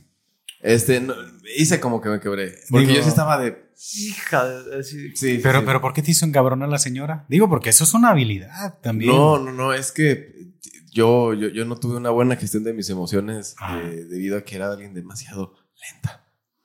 Y Muy lenta. no, es que luego pasaba eso, que la gente que más te hacía imputar no era gente que de pronto fuera grosera, porque había gente hay, que ser muy empáticos, porque eh, el call center saca eso de ti. O sea, tienes aquí una pinche exigencia de ya saca números, números, números, números. Y, por otro lado tienes que cuidar ser eh, em, empático en la medida de lo posible cuando la medida es muy chica. Muy pequeña, pero si hay gente que no entiende absolutamente nada y todo, se lo tienes que explicar una y otra y otra y otra vez. y no le puedes decir que no, ni puedes colgar porque pues al final pues, se supone que tu chamba es cobrar y si te dicen no entiendo por qué me estás cobrando, ahí te puedes tardar esos 30 minutos de explicándole algo una y otra vez y aún así la gente no va a entender. Eso era lo verdaderamente Sí, sí, sí. No, y justo uno quiere explicar razones, tienes todo un fundamento, una serie de manuales y la fregada. Cuando la gente no quiere entender, no Sí, quiere no. entender. No quiere entender y uff. Pero había partes divertidas, porque luego también la otra cosa que hacíamos, Oye, ¿nunca, se- Era- nunca se escucharon, eh, eh, más bien se encontraron con el solitario.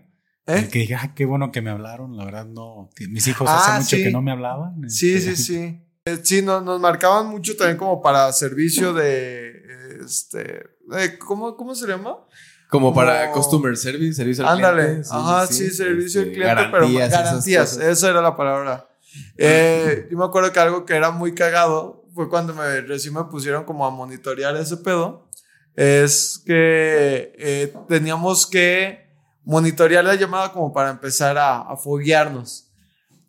Y lo que eh, un compa hacía es que ponía a la gente a batallar de a gratis.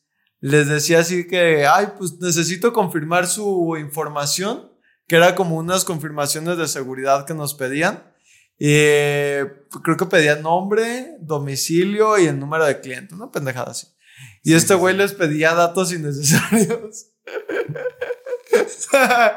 Le decía, eh, ¿tiene perros? No, no tengo perros. Perfecto, sí, aquí aparece que- ¿no? Ah, sí, sí, sí, les decía, perfecto, sí, aquí aparece que usted no tiene perros, pero no tenía nada que ver. Se puede apretar el número 2 de su teléfono y se sonaba el... Muy bien, muchísimas gracias por la validación.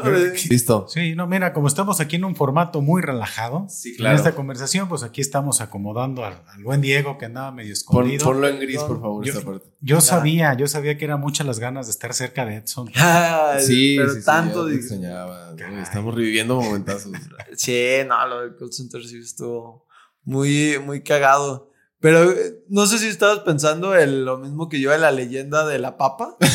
sí, güey. ¿Cuál es la Cuéntala, la cuéntala. Tú la cuentas muy bien. Tú la cuentas muy bien. Cuéntala, Es que hay una leyenda dentro Ah. de los call centers eh, que es eh, un, un güey en Teleperformance, que Teleperformance es como el mayor monstruo de los call centers y es como el cliché. Ajá. que justo pasa esto. Pues estaba ya muy aburrido de las mismas llamadas por los mismos pedos. En Teleperformance suelen trabajar con Comcast, que es una compañía de servicio de internet. Entonces, que pues, suelen ser las mismas llamadas y en una ocasión le habló una señora ya de avanzada edad para decirle que, pues, por qué no estaba funcionando su servicio. Entonces, este güey de volada detectó que era un pedo de pues, solamente resetearle como la señal, que lo puede hacer desde su computadora y dijo.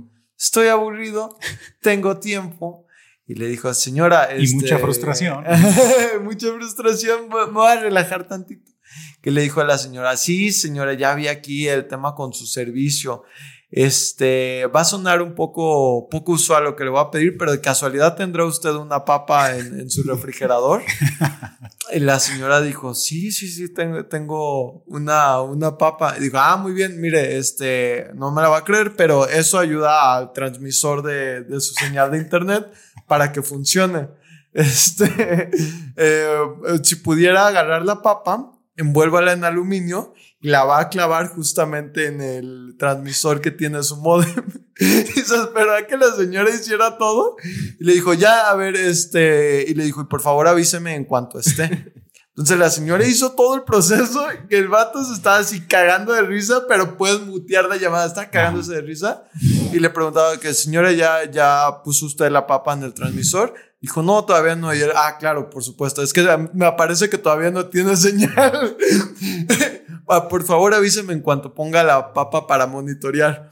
Entonces la señora le dice, ya, ya está la papa en mi transmisor. Y en ese preciso momento le resetea la señal y le regresó el internet a la señora. Papa. y le digo a la señora, papa. señora, ¿ya revisó que ya regresó su internet? Sí, sí, ya regresó. Sí, es que la papa este, tiene esas propiedades.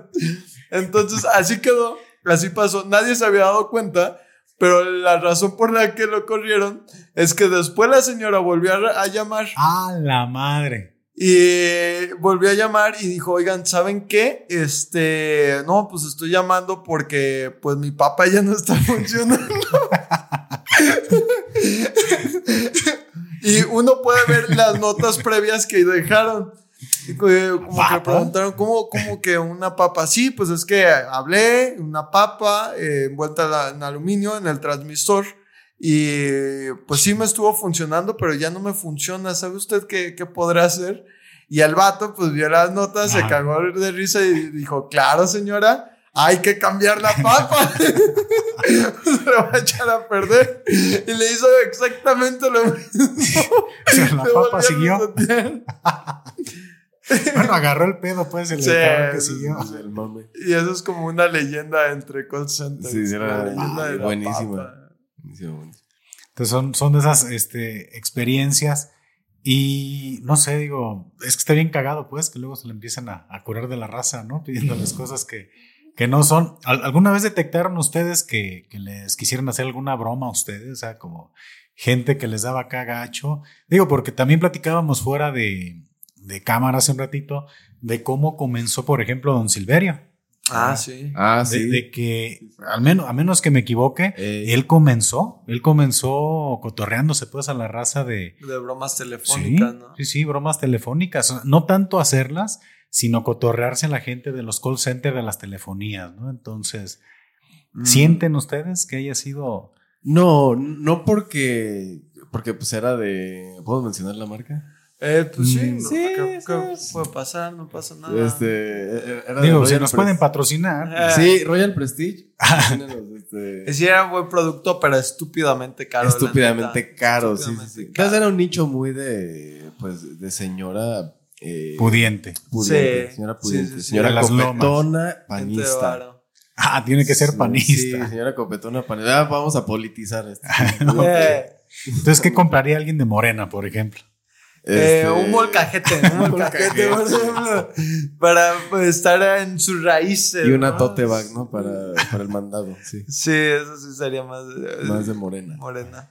Pero Royal Prestige, luego lo que tenía es que justamente las llamadas que nos hacían de servicio no, no es que fueran como que nos hicieran bromas, porque era algo muy específico, o sea, no es algo que la gente tiene acceso al número de atención a clientes. Ok. Este, pero sí, eh, más bien como que pasaba que la gente te marcaba para otras cosas así de que te decían.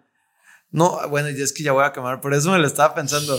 No, digo... Pero un chingo de llamadas de que los vendedores hacían unas dagas. Ay, sí, No, sí, sí, sí. sí. No, No, no, hay que quemarlos Oye, ya, ya me siento como en, en podcast de Gus Green, ¿no? Donde es que Ah, sí, sacan así cierto, son- ¿Qué, qué industria tan dañina, ¿eh? Esa de los Sí. vendedores de Royal Prestige. No, Permítanme decirles, este, sí. Sí, sí, sí. Ya voy a decir nada más de eso. ¿Qué industria tan dañina? ¿Ustedes No, es que sí eran unos culeros porque les decían así de que no, señora, esto no tiene intereses. Y tenía un chingo de Ah, la intereses madre. así. Sí, sí, sí. El, creo que el peor caso que yo escuché que ese sí me, me partió el, el alma. Este fue de una señora que habló para pedir que como que le cancelara, le cancelaran la deuda y pues obviamente no se puede. así. Ya la señora estaba para irse a buró de crédito y resulta que su hija era vendedora Ujú. eh, la hija fue la que le sacó el crédito. Crédito así, imagínate. Sí, ma- o pasado sea, de lanza. cuentas de 80 mil pesos Sí, de ollas. sí, sí, yo pienso que por ahí estaba esa cuenta. Sí, sí, sí, de 80 mil, 100 mil varos. No manches. Y la hija se lo sacó en un crédito. Este, para, pues obviamente ella le ganaba porque se quedaba el producto y porque además su comisión pues estuvo súper jugosa, me imagino. Ujú. Pero después de eso, la hija la abandonó y la señora tenía cáncer y ya no tenía para poder pagar Ah, sus tratamientos. Su pinche maneta. Y fue como de, verga, señora, no, no tengo cómo, Sí. cómo ayudarle. Y la fue la hija. E- En esos casos, fíjate, o sea, donde me, me ha tocado todo. Bueno, me llegó a tocar de todo, ¿no? Una señora que, que me dijo que es que se murió mi hijo y, Ah, sí. y así, ese tipo de cosas, dices, Eso sí era lo peor. Se le cayó una olla en la cabeza. la neta X, pero ese tipo de llamadas son las que sí, de pronto, eh, antes de dormir, sí era la de, verga, pobre de esta señora. sí, o sea, uno, pues, uno tiene el corazón de pollo y no puede evitar tenerlo. el liderazgo de esos lugares horribles te dice, Te pide que te pide que no tengas corazón de pollo. Sé frío, sé imparcial eh, en tu trato con No, y todos. no, no nomás de ese lugar. Eh, es todos esos imposible. lugares que Es vayan imposible. enfocados a, a ventas, a cobranza, pues lo mismo, es Sí, el- cobra. Sí, claro. billetito claro, para claro. acá. Pero sí se siente bien ojete. sí. Sí, o sea, sí te dan ganas de moverle ahí algo al sistema de que ya, condónele la, la deuda. No, hombre, sí, sí. se murió Ramirito, güey. Y además, algo que tiene ese lugar, Royal Prestige, es que sus créditos son revolventes. Es decir, que te genera interés sobre Del- el interés. Entonces, si por ejemplo. nunca no, los pagas. No, horrible. Y un cargo moratorio ahí era de 400 varos.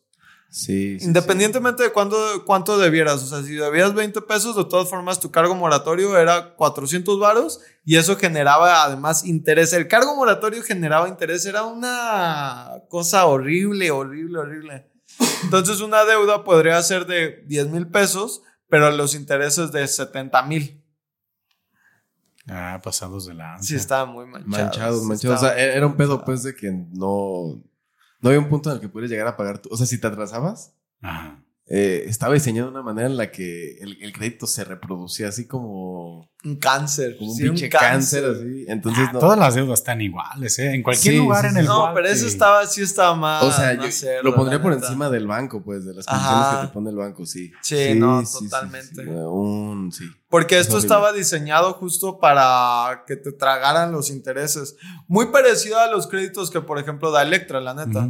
Electra, Coppel. Vamos por todas las marcas. Todas las marcas. eh, Y, y es el costo de- del, del abono chiquito. Sí. El abono chiquitito, que, que aquí era la promesa, un, un crédito revolvente a eh, 20 años, este, casi casi como si sacaras el Infonavit, pero de ollas, eh, y, y págalo de, no sé, 150 al mes, Ujú. 200 al mes, pero no. no, no.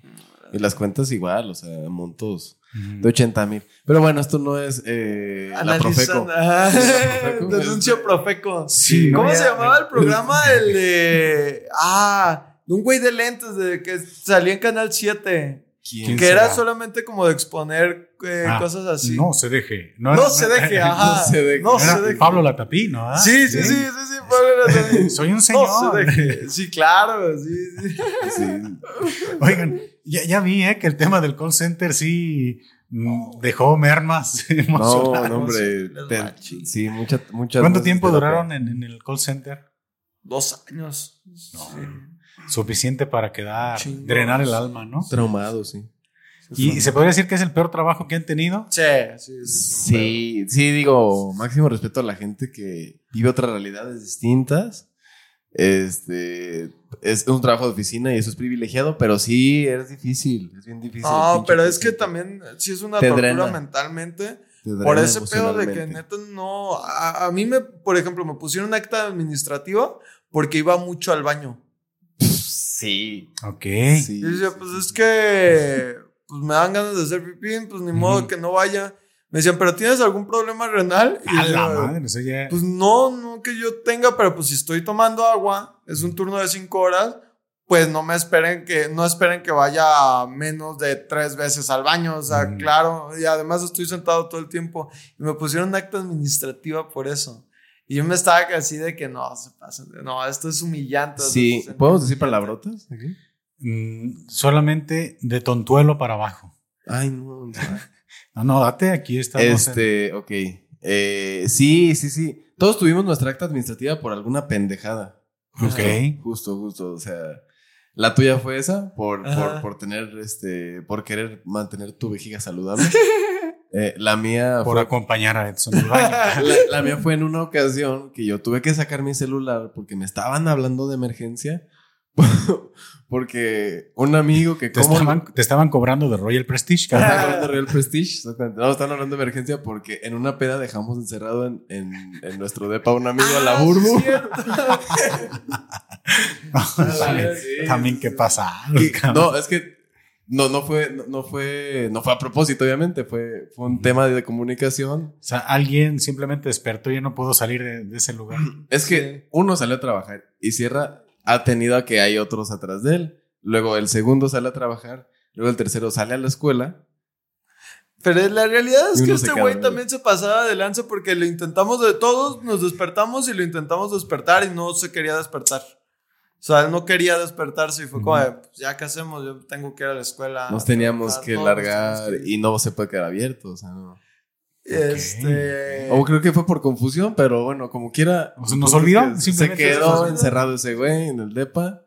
eh, le, le- le dieron nota, este, unos Ay, vecinos. este, sí, sí, sí. Y ahí lo Ah, no. entretuvieron. y tú- pero yo no sabía que te habían levantado un acto administrativo. Pero Sí, entonces, o sea, fueron dos situaciones simultáneas muy ojetes, güey, que por sacar el celular en una y por... Porque ya, ya era cuando nos habían mudado ahí, que era ya de nuestros últimos meses en, eh, en Royal. Ah, sí, es que luego también nos querían correr, ¿te acuerdas? Que ya nos habían como puesto dedo, este, que ya nos querían como... Ajá, y, y solo por ser brillantes, por ser este...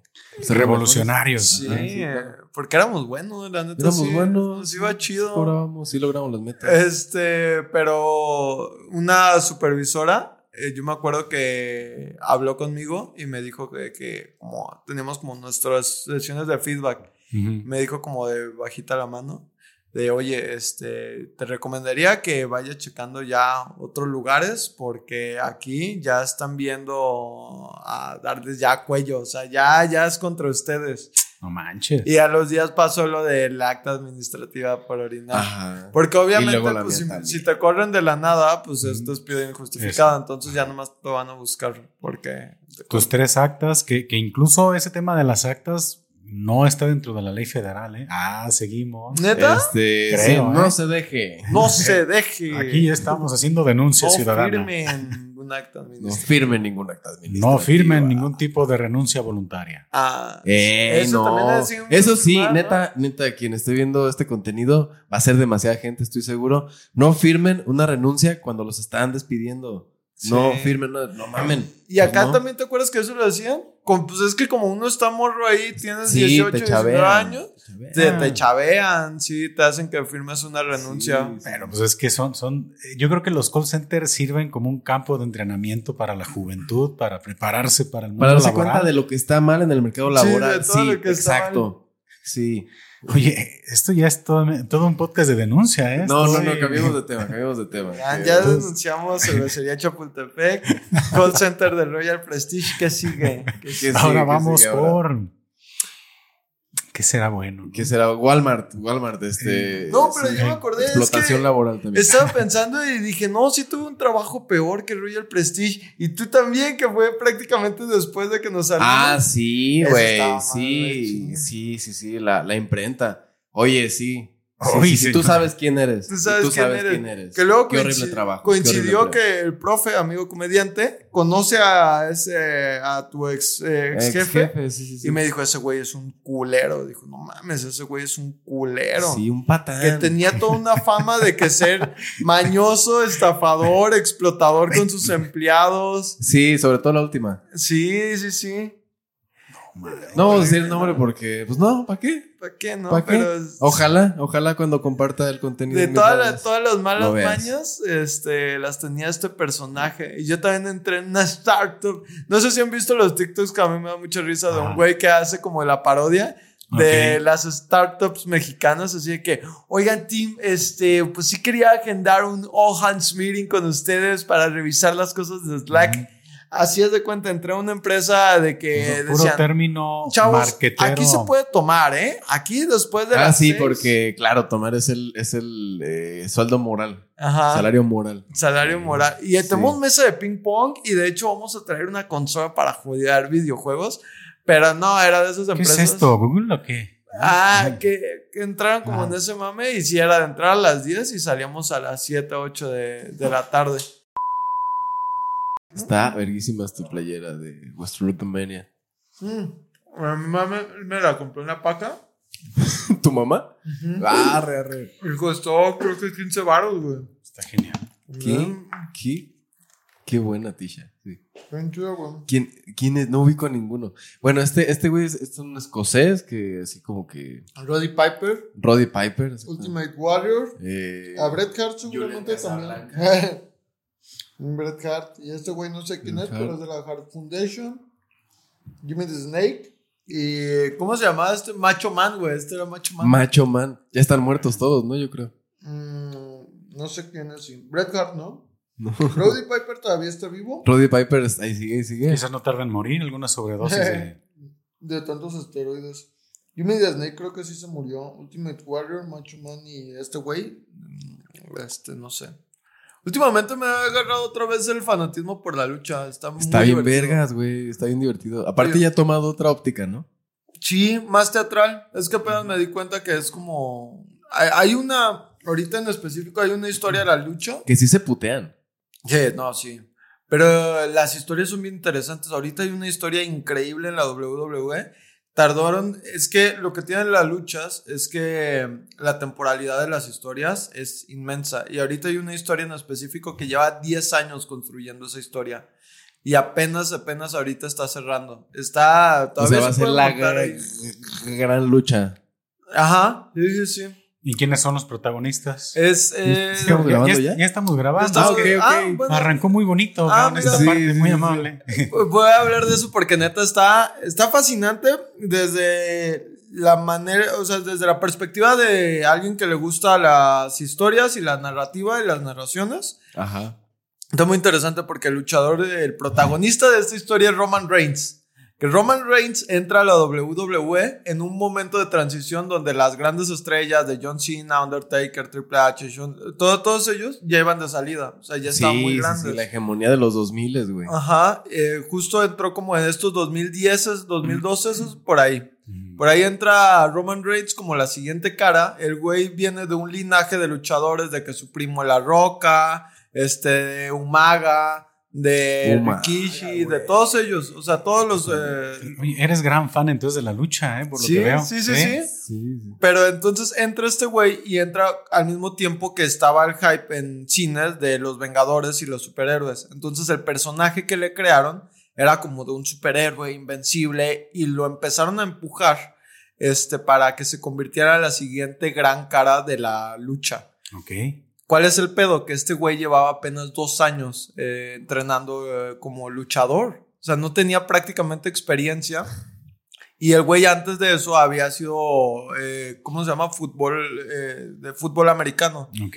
Tuvo que dejarlo por una enfermedad y se metió a la lucha, que era menos demandante, pero no tenía tanta experiencia ni para luchar, ni la otra habilidad que se necesita muchísimo, que es el prácticamente el otro 50% que hace un gran luchador, es la habilidad en el micrófono. Ok. ¿Ves los clips de este güey hablando? Y se traba al hablar, se pone súper nervioso, pues no te daba la imagen de que era un superhéroe. Y aún así, a los directivos de la WWE les valió madre y empujaron y empujaron y empujaron su personaje a que sea la siguiente cara de la, de la empresa. Y la gente lo abucheaba, siendo que hay como bandos en la lucha. Ajá. Y él era como el bueno. Y lo Pero empujaron como el ambos bueno bandos lo madreaban. la gente lo abucheaba así en su momento que se supone tenía que ser la gran gloria porque ganó el Royal Rumble. Ajá. Este, la gente lo estaba abuchando y le estaba diciendo que se fuera y que se largue y que se largue. Así, o sea, así se lo estuvieron chingando y chingando y chingando.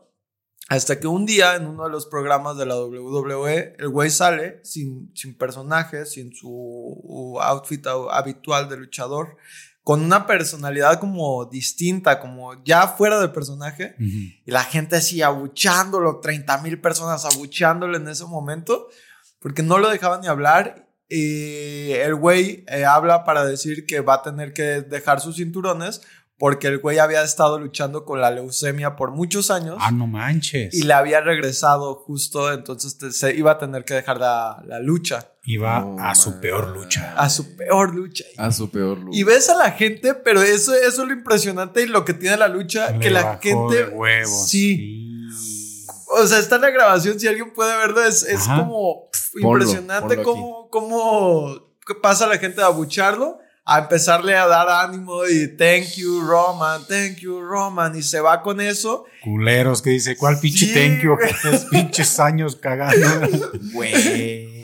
Eso está bien cabrón. El güey sale, este, sus ex compañeros de equipo lo abrazan, como que de- dejaron todas las historias y la novela de lado como para darle una despedida, porque pues no se sabía si iba a regresar o no iba a regresar. Ujú. Pasan los años y el güey regresa y regresa este, con un personaje distinto. O sea, sí la libró. la libró Ah, qué chido. y continúa luchando. Y ahí, aquí es donde va más o menos la historia. que el güey regresa con un personaje de... Esto ya no va a conectar con Royal Prestige, ¿verdad? Eh, no, ya no, no, ya no, pedo. se acabó si acaso Royal Rumble es lo único que tiene. Este, tocaste una fibra que no debiste haber tocado, Paco, que es la lucha libre. Eh, y, y además, imagínate, estoy intentando resumir 10 años de historia, porque eso que pasó a este güey en la vida real, lo toman para su vida ficticia o para su personaje. Entonces el güey regresa y su personaje es de, ustedes gente fueron uno- unos culeros conmigo durante todo este tiempo, fueron unos culeros y ahora mi personaje se va a basar en que me reconozcan. Para bien o para mal, me van a reconocer como el jefe de la mesa, el que ahora toma las Ya decisiones. llegó empoderado. Ajá, y agarró el mismo discurso de la gente que le estuvo tirando mierda para apropiárselo como personaje y empezar a agarrar este tema del que él venía de un linaje de luchadores. El güey, la neta, mejoró un chingo como luchador y en el micrófono. Y ahorita la historia que va es que este, el güey sigue como en esta lucha de demostrar por qué él es la nueva cara de la WWE. Está muy interesante. A- actualmente. es Actualmente. ¿sí? Entonces, Y ¿cómo es- qué edad tiene ese vato? Como yo pienso que ha de tener unos 37 años, más o menos. Pero está muy y va construyendo eso desde Todavía ese- se está construyendo porque el güey pues hace su equipo y hace lo que sea para demostrar que él merece su puesto. O sea, toda la narrativa que le ha construido al personaje va de este trauma que sí pasó real, ¿Qué? de que la gente no lo re- reconocía. Ajá. Y ahorita todo, toda su trama va relacionada a eso. No mames. La Acknowledge Me. Está, verga, está verguísima la lucha. Es que yo, Sí. bueno, todos en algún momento de la vida, yo creo que hemos tenido un acercamiento con la lucha libre, ¿no? Sí. Sí, sí, como que te atrapa un ratito. Yo me quedé en la lucha libre eh, o comencé más o menos a ver qué pedo con cuando luchaba La Roca, que hace añales, Uf, uf, uf. añales cuando La Roca- WWF, ¿no? Sí. Y luego le seguí un poquito el hilo en esos tiempos donde el Undertaker, donde estaba este, pues John Cena, donde estaba. Sí. Ay, güey. La, la era dorada, güey. de la Triple. H. La era dorada. Sí, este vato, uno que era escocés, un pelirrojo. Ah, Sheamus. Sheamus. She- Sheamus ya es más actual, ¿eh? Sí, O sea, todavía, todavía, todavía está echando Un chingadazos. poquito, pues, más actual. Eh, The Edge también. Eh, Ah. Edge, Randy Orton. El mayor meme. Randy Orton. You can see me. Randy Orton, otro meme, güey. O sea, eh, ahí fue donde yo me quedé y creo que donde a mí ya me perdieron fue cuando se retiró el Undertaker. Dije, ya. Mm. Dije, No, para mí la, po- la lucha pobre, libre ya no existe. Y ¿sabes qué pasó? Como de que ya mi lado ñoño, que la dirección creativa sí estuvo bien culera esos años y ahorita la dirección creativa o el CEO de la WWE la, es Triple H. Ah, no manches, neta. Entonces, pues Triple H, la neta, a mí me, me gusta como todo lo que está haciendo en las historias. Conoce la esencia de la lucha y, y era de los mejores luchadores, de los que mejor se sabían vender. Sí, eh, sí, güey, es Sí. que era el juego, güey. O sea, to- todos los elementos, la canción, eh, La canción es el increíble. performance, la DX con Shawn Michaels. Sí. eh, No, man. Y, y con la lucha aquí mexicana nacional no ha No, nada. yo no. No, La verdad. o sea, pues es que sí siento que es más, eh, ¿cómo se llama? De, como de acrobacias y así. Ajá. Y pero, ella tiene una narrativa Es muy que cabrona, honestamente, ¿no? ajá, ya a mí No, sí me gusta aunque más también la, historia, nacional la como que cierto tiempito le quisieron dar por ese asunto también de Pues generar triple A, historia, ¿no? Triple A sí se enfocó más en el Porque- entretenimiento deportivo. Cuando Y es yo, buena, es muy buena. Cuando yo veía este, la lucha también, o sea, es que evidentemente hay un- una brecha generacional aquí, unos añitos de diferencia. Yo estuve también en la lucha nacional viéndola cuando La Parca, Octagón, este Buenos tiempos. El, el- el Gigante este, Camada. Místico. Místico, creo que fue Místico, después. Mascarita güey. Sagrada. Pues, Creo que esos ya, ya fueron. ya, ya fueron más nuevos ellos. Pero fue en ese tiempo en el cual El estaba Tiniebla. chido. No, el Tiniebla fue Tiniebla. antes. Sí, sí, Quiero venirme en tinieblas. No me acordé de eso. El aluche. Lucha. lucha. Ay. No, pero es- yo creo que Tinieblas fue antes de esa generación de- de- Tinieblas, del octagón y toda esa madre. Fue, fue este candidato Tinieblas. ¿Puedes puedes poner el video? ¿Puedes poner el video Sí. aquí? En... Ya me vas a poner a producir, cabrón. Sí, sí, sí. El candidato a tinieblas. Es que es buenísimo, güey, es una joya ese video de tinieblas. Es, que, le empiezan a preguntar por tinieblas sobre violencia de género, ¿no? Sí, sí, sí. So- Sobre, no, es sobre la. eh, ¿Qué tiene él? ¿Cuáles son sus propuestas en cuanto a la agenda LGBT? Ah, más? es cierto. Sí, pero Este, no, no sabía ni qué era eso. ¿Con, con qué se come? O sea, Porque ves al güey en traje con su máscara. con su máscara, sí me acuerdo. el, el una debate bocina ese político yo digo, candidato.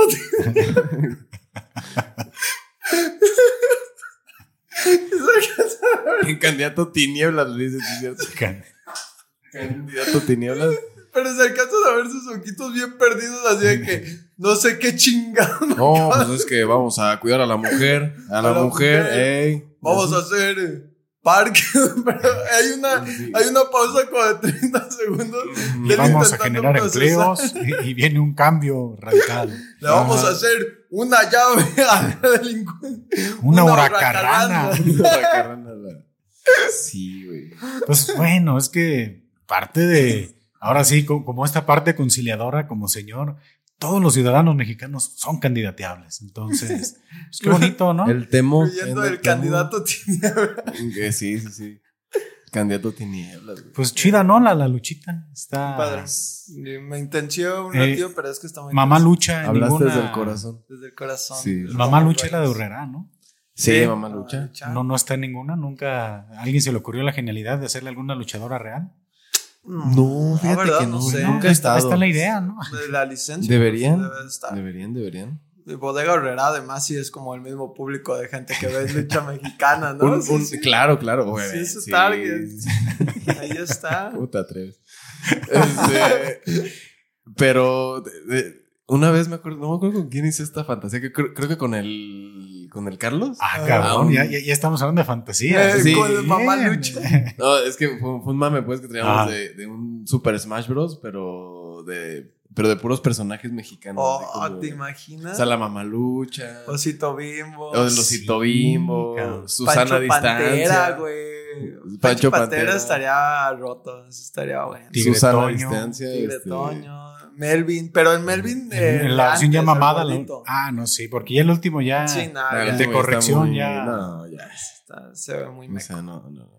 Es que el, el Melvin gordito, ¿no? Que, que él, El- cons- que él mismo consumía Choco. El sí. nuevo Melvin parece que te va a invitar a un encuentro cristiano. Así Te te a invitar- un no, güey. Sí, y a un, y a un maratón, güey. Te va a invitar así a una, a Sí. una carrera. A Sí, hacer sí, crossfit, Sí, seguramente. güey. Los ¿no? domingos Temprano. a ir a la barranca. así. No, qué hueva, güey. No, es güey, ando crudo, güey, los domingos. Y el otro Melvin se veía más como tu compa sinaloense, güey. Así es que ese compa buen pedo que te invita a los aguachiles. Es, es- ese era el otro Sí, Melvin. sí, sí, sí.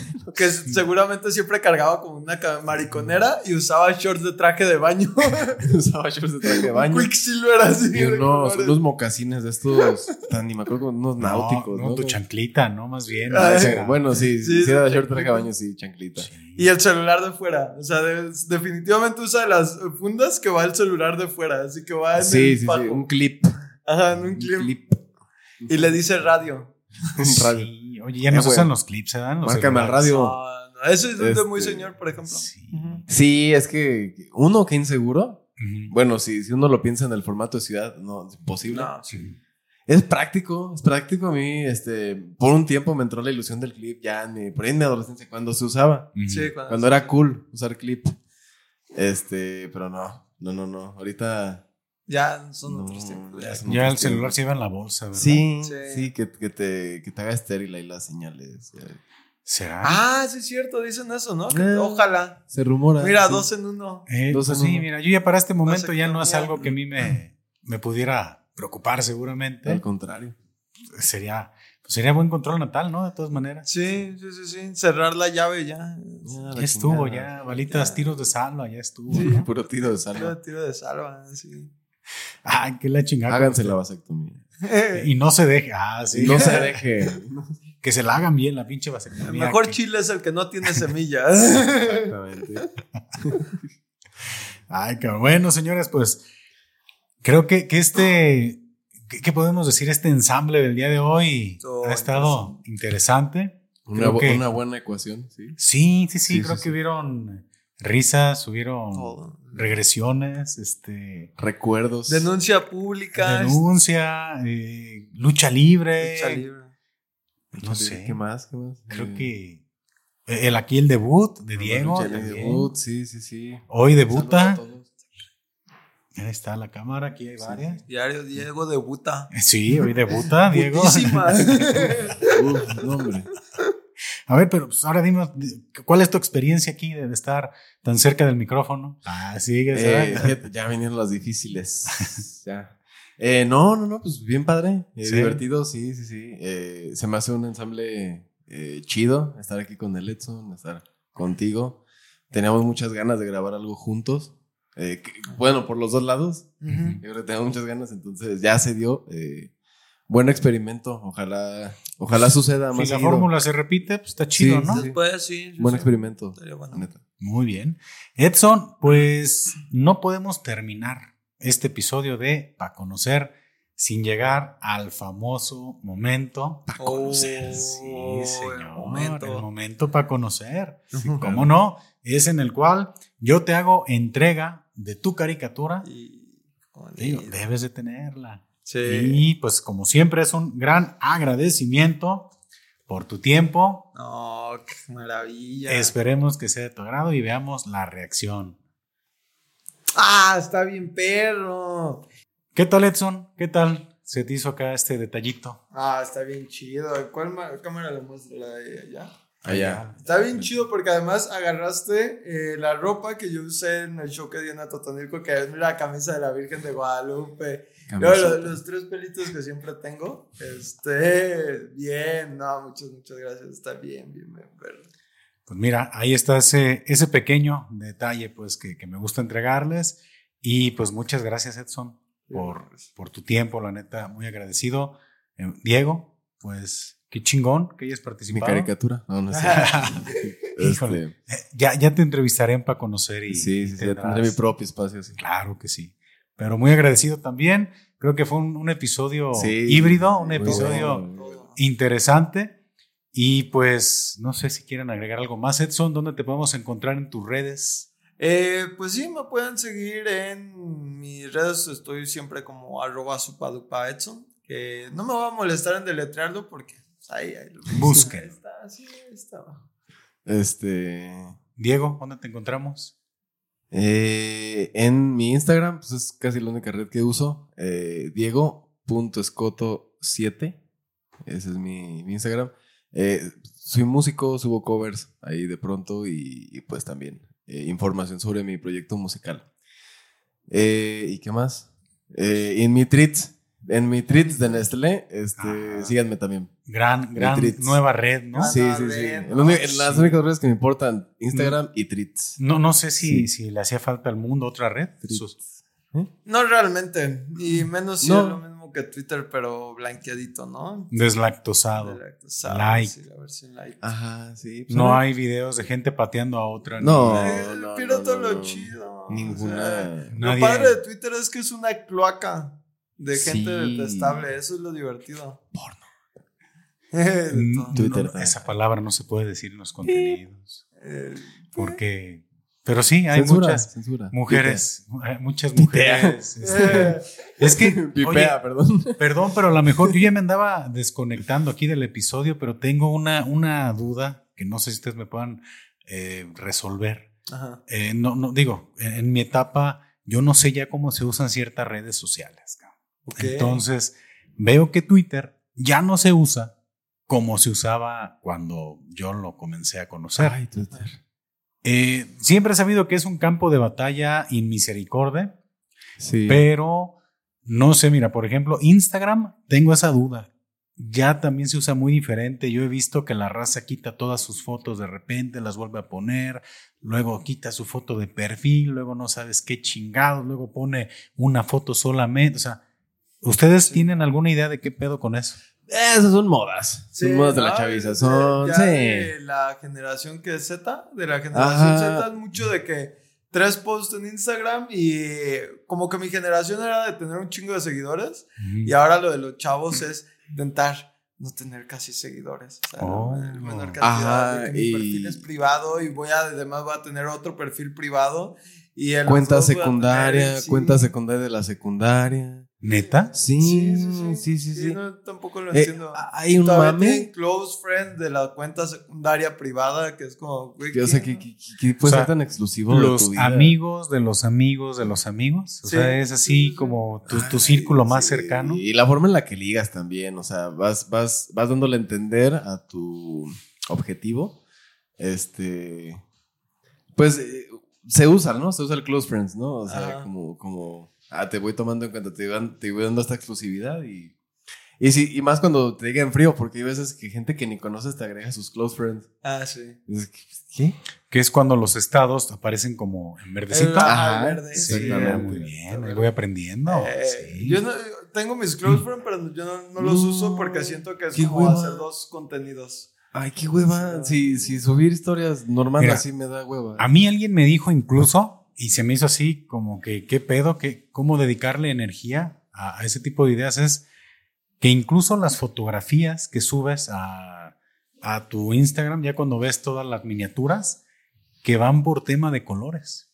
Ah, sí, hay, hay Entonces- quien le gusta lo monocromático. Pero Entonces, eso también es lo- millennial, porque los de la Ah, generación Z ya eso ya no. es- Ya, ajá. Ajá. Ah, cabrón. Ajá. Yo nunca, yo nunca organicé mis fotos de Instagram por No, colores. ni lo hagas, ni lo hagas. No, no, no lo, o sea, no lo voy a hacer ahora, pues, pero, pero son de esas cosas que, que yo tengo como, voy en esa búsqueda de, de qué pedo, cómo se usan las redes ahorita, porque A- ahorita el mame, bueno, no de toda la gente, pero de algunas personas, es.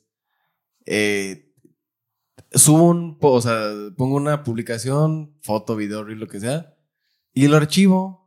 Y, Ah, y sí. siempre tengo mi feed sin ninguna sola foto y solamente historias destacadas. O sea, subo stories y las voy destacando y tengo como mis compilados, pero no tengo post.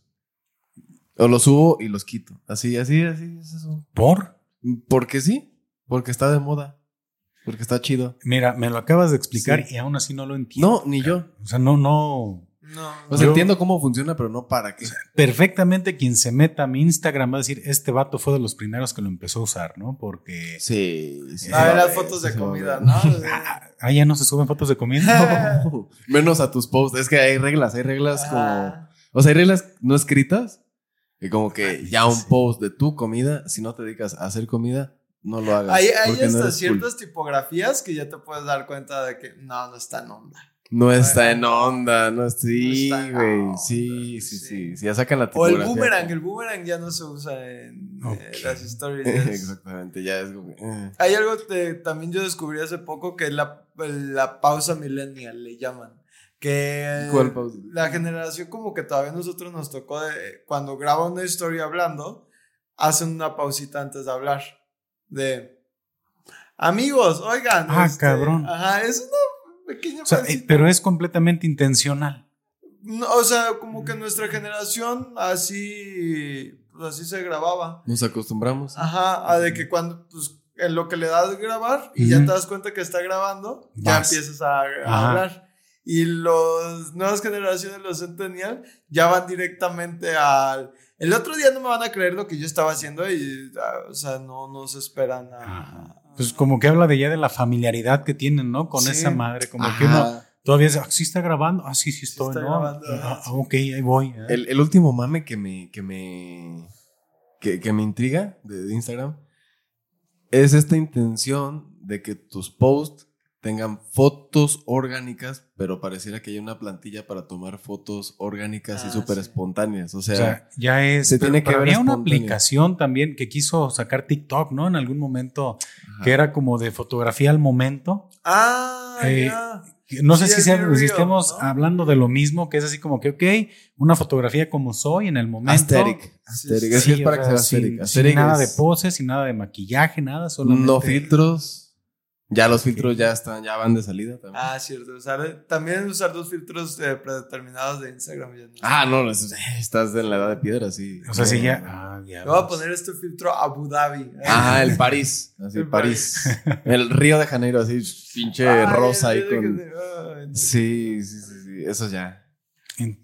Pero entonces siguen habiendo misterios. Todavía no hay no hay quien pueda resolver esas dudas No, de, de y- por qué y cómo se usa Instagram, ¿no? Porque luego, para Cada mí, generación lo usa como otra, otra onda que a mí también me, pues me desconcertó un poquito es que ya prácticamente Facebook está descartado de, de toda Sí. la raza que, Sí, Facebook Es ya. para no ver es memes, güey. Es-. Da cringe Para- Facebook, güey. Sí. Sí. no mames, ¿para qué sirve Facebook? pena. Da pena. Ya más memes y marketplace. Yo a veces Ajá. que no tengo Ajá. nada que hacer me pongo a marketplace a ver ver- cosas, a ver A qué ver cosas que no vas a comprar, pero Sí. qué interesante ver un, cuánto un escritorio usado, sí, algo chido. O, o el grupo de Mercado Libre Totonilco. Ah, qué joya Qué lo que te das güey. cuenta ahí, güey. Y es que, o sea, cualquier post de, de, Ah, de- de- es que yo sé que este grupo no es para esto, pero sí, quiero sí. decir que doña no sé qué es una hija de la no sé qué. O comentarios, o sea, que, que a veces lo meten en el comentario de, de- del post de iPhone apócrifo. Ajá. Así, Ajá, que, sí. que- que aparte no le ponen el precio porque. Porque no, así, puros signos de peso. Ujú. Así era, signo de peso, así, pero como, como, como 50, así le ponen. Este. Y ahí se arman las A discusiones. mí me encanta. Se pone chido. Sobre todo cuando son de ese tipo de cosas. O cuando venden tenis. Que le Cuando ponen, ay, son falsos. Y de diario es el comentario. Que a ti no te alcance no quiere decir que es San Claude. Es que no están caros, es que ganas poco. Ajá, Sí, es poco, exactamente. Sí, qué joya. Pues todas las redes sociales están ahorita este, muy, muy extrañas. Digo, Treats llegó, yo tengo, tengo mi, Treats. mi cuenta de Treats. Y pues la neta, veo a todo mundo escribiendo medio desconcertado, como que es ese cuarto solo. Así como que, "Hey, ¿qué pedo? ¿Qué onda? ¿Qué está pasando? Incluso vi unos posts que decían, en esta red social voy a darme el permiso de ser no sé qué, o sea, como que, eh, insisto, no sé si necesitábamos una red social nueva, Casi, casi parece un Una- experimento social. O sea, pero, estuvo cabrón. pasado de lanza que fueron millones de, apl- de- de descargas en, Sí, no. en un día, ¿no? Es que te lo metieron así, a pum, así en, en- O sea, sabiendo que Instagram es una de las redes sociales más usadas, te lo meten ahí y. Sí, además, pues también te da la ventaja Por, hasta de por que no curiosidad. empiezas de cero. O sea, empiezas Ya- en ya jalas y ya jalaste tu, seguidores de raza, ¿no?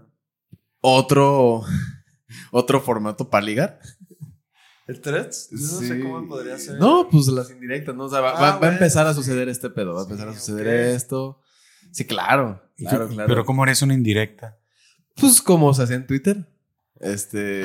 Ah, es cierto. O sea, A ver, es que Eh, eh, es que la, la- la diferencia, o mi análisis de eso es, eh, en Twitter sí, o sea, tu comunidad de, de gente que sigues o que te sigue en Twitter, eh, puede llegar a ser muy, muy distinta a la que, con la que tienes interacción en Instagram. Pero, si la gente usa Instagram para ligar, te llevan a otra red social donde puedes escribir, donde puedes expresar más ideas y tienes esa comunidad, eh, como de amistades cercanas y, y gente que te parece atractiva. Entonces, pues, sí, este, yo creo que sí puede llegar a ser un experimento diferente porque aparte ya es como que todo el mundo se está siguiendo así a la verga, así de que... Sí. Creo, que- insisto, sigo, sigo tratando de procesar este pedo porque yo me, yo me alejé de Twitter un pinche ratote. O sea, la, tengo la, la aplicación, pero es así como que llegas así de, ¿qué onda, chavos? Este, ¿qué hay que hacer hoy, no? Y, y pones a lo mejor tu publicación y, y yo me quedé con el retweet y me quedé como que Ah, con esa frase mamalona que luego iban a, a replicar, este, y no sé si Ya es, ya- ya es el re- retreat, no sé qué, cómo se Sí. llame, güey. de veras, ¿sí? ¿cómo se llama? Pues es repostear, güey. Poster. Todavía hay hashtags, o sea, todavía hay. Sí, pero ya no funciona. Ah, en- Threads creo que no había tendencia. Ya, los todo consiste. topics ya Eh, deben de andar, ¿no? Digo, es como funciona. Pues es que ya el trend, y- el trend topic ya no se mide en que usaste un hashtag, sino simplemente que se mencionó una palabra en, en tantas publicaciones. Entonces, pues sí. Pues y aparte ya el tema de que puedes comprar la verificación en Twitter Ah, también sí. es otro pedo, ¿no? Y en Que, Instagram ya también se puede. Pues ya le restas. Pues yo no sé, mira, ya nos estábamos despidiendo de aquí de- del podcast, Exacto, dice. pero ya veo que aquí tenemos conversación para rato, Sí, Para entonces, buen rato. Pues ya vamos a hacer mejor un reality, ¿no? Dejamos ya la cámara jalando y... No otra vez. Sí. No. No otra vez. No más. Otra vez, no. Aquí el Edson. Edson, pues me gustaría mucho que no sea la última vez que estamos platicando. Seguramente va Sí. a haber más. Muchísimas gracias por la invitación. Gracias, Edson. La neta, cada vez que me toca convivir contigo aquí en este asunto es una joya. Siempre neta. sale algo, ¿no? Qué, qué chingón, muy contento. Y, e insisto, el híbrido que se dio el día de hoy también estuvo muy interesante. No dejaron de haber situaciones técnicas como son estas cosas, Claro. pero la neta. Como la pues, tele en vivo, ¿ah? Así es. Pero aquí estamos bien a toda madre. Raza, pues ya saben, sigan aquí las redes sociales de- del podcast para conocer. Estamos en Instagram, estamos en Facebook, que ya no lo usa la gente, por lo que Eh. veo. Y pues en el canal para Comics Studio, suscríbanse también. Gracias, esperemos que esto les haya gustado y hasta la próxima.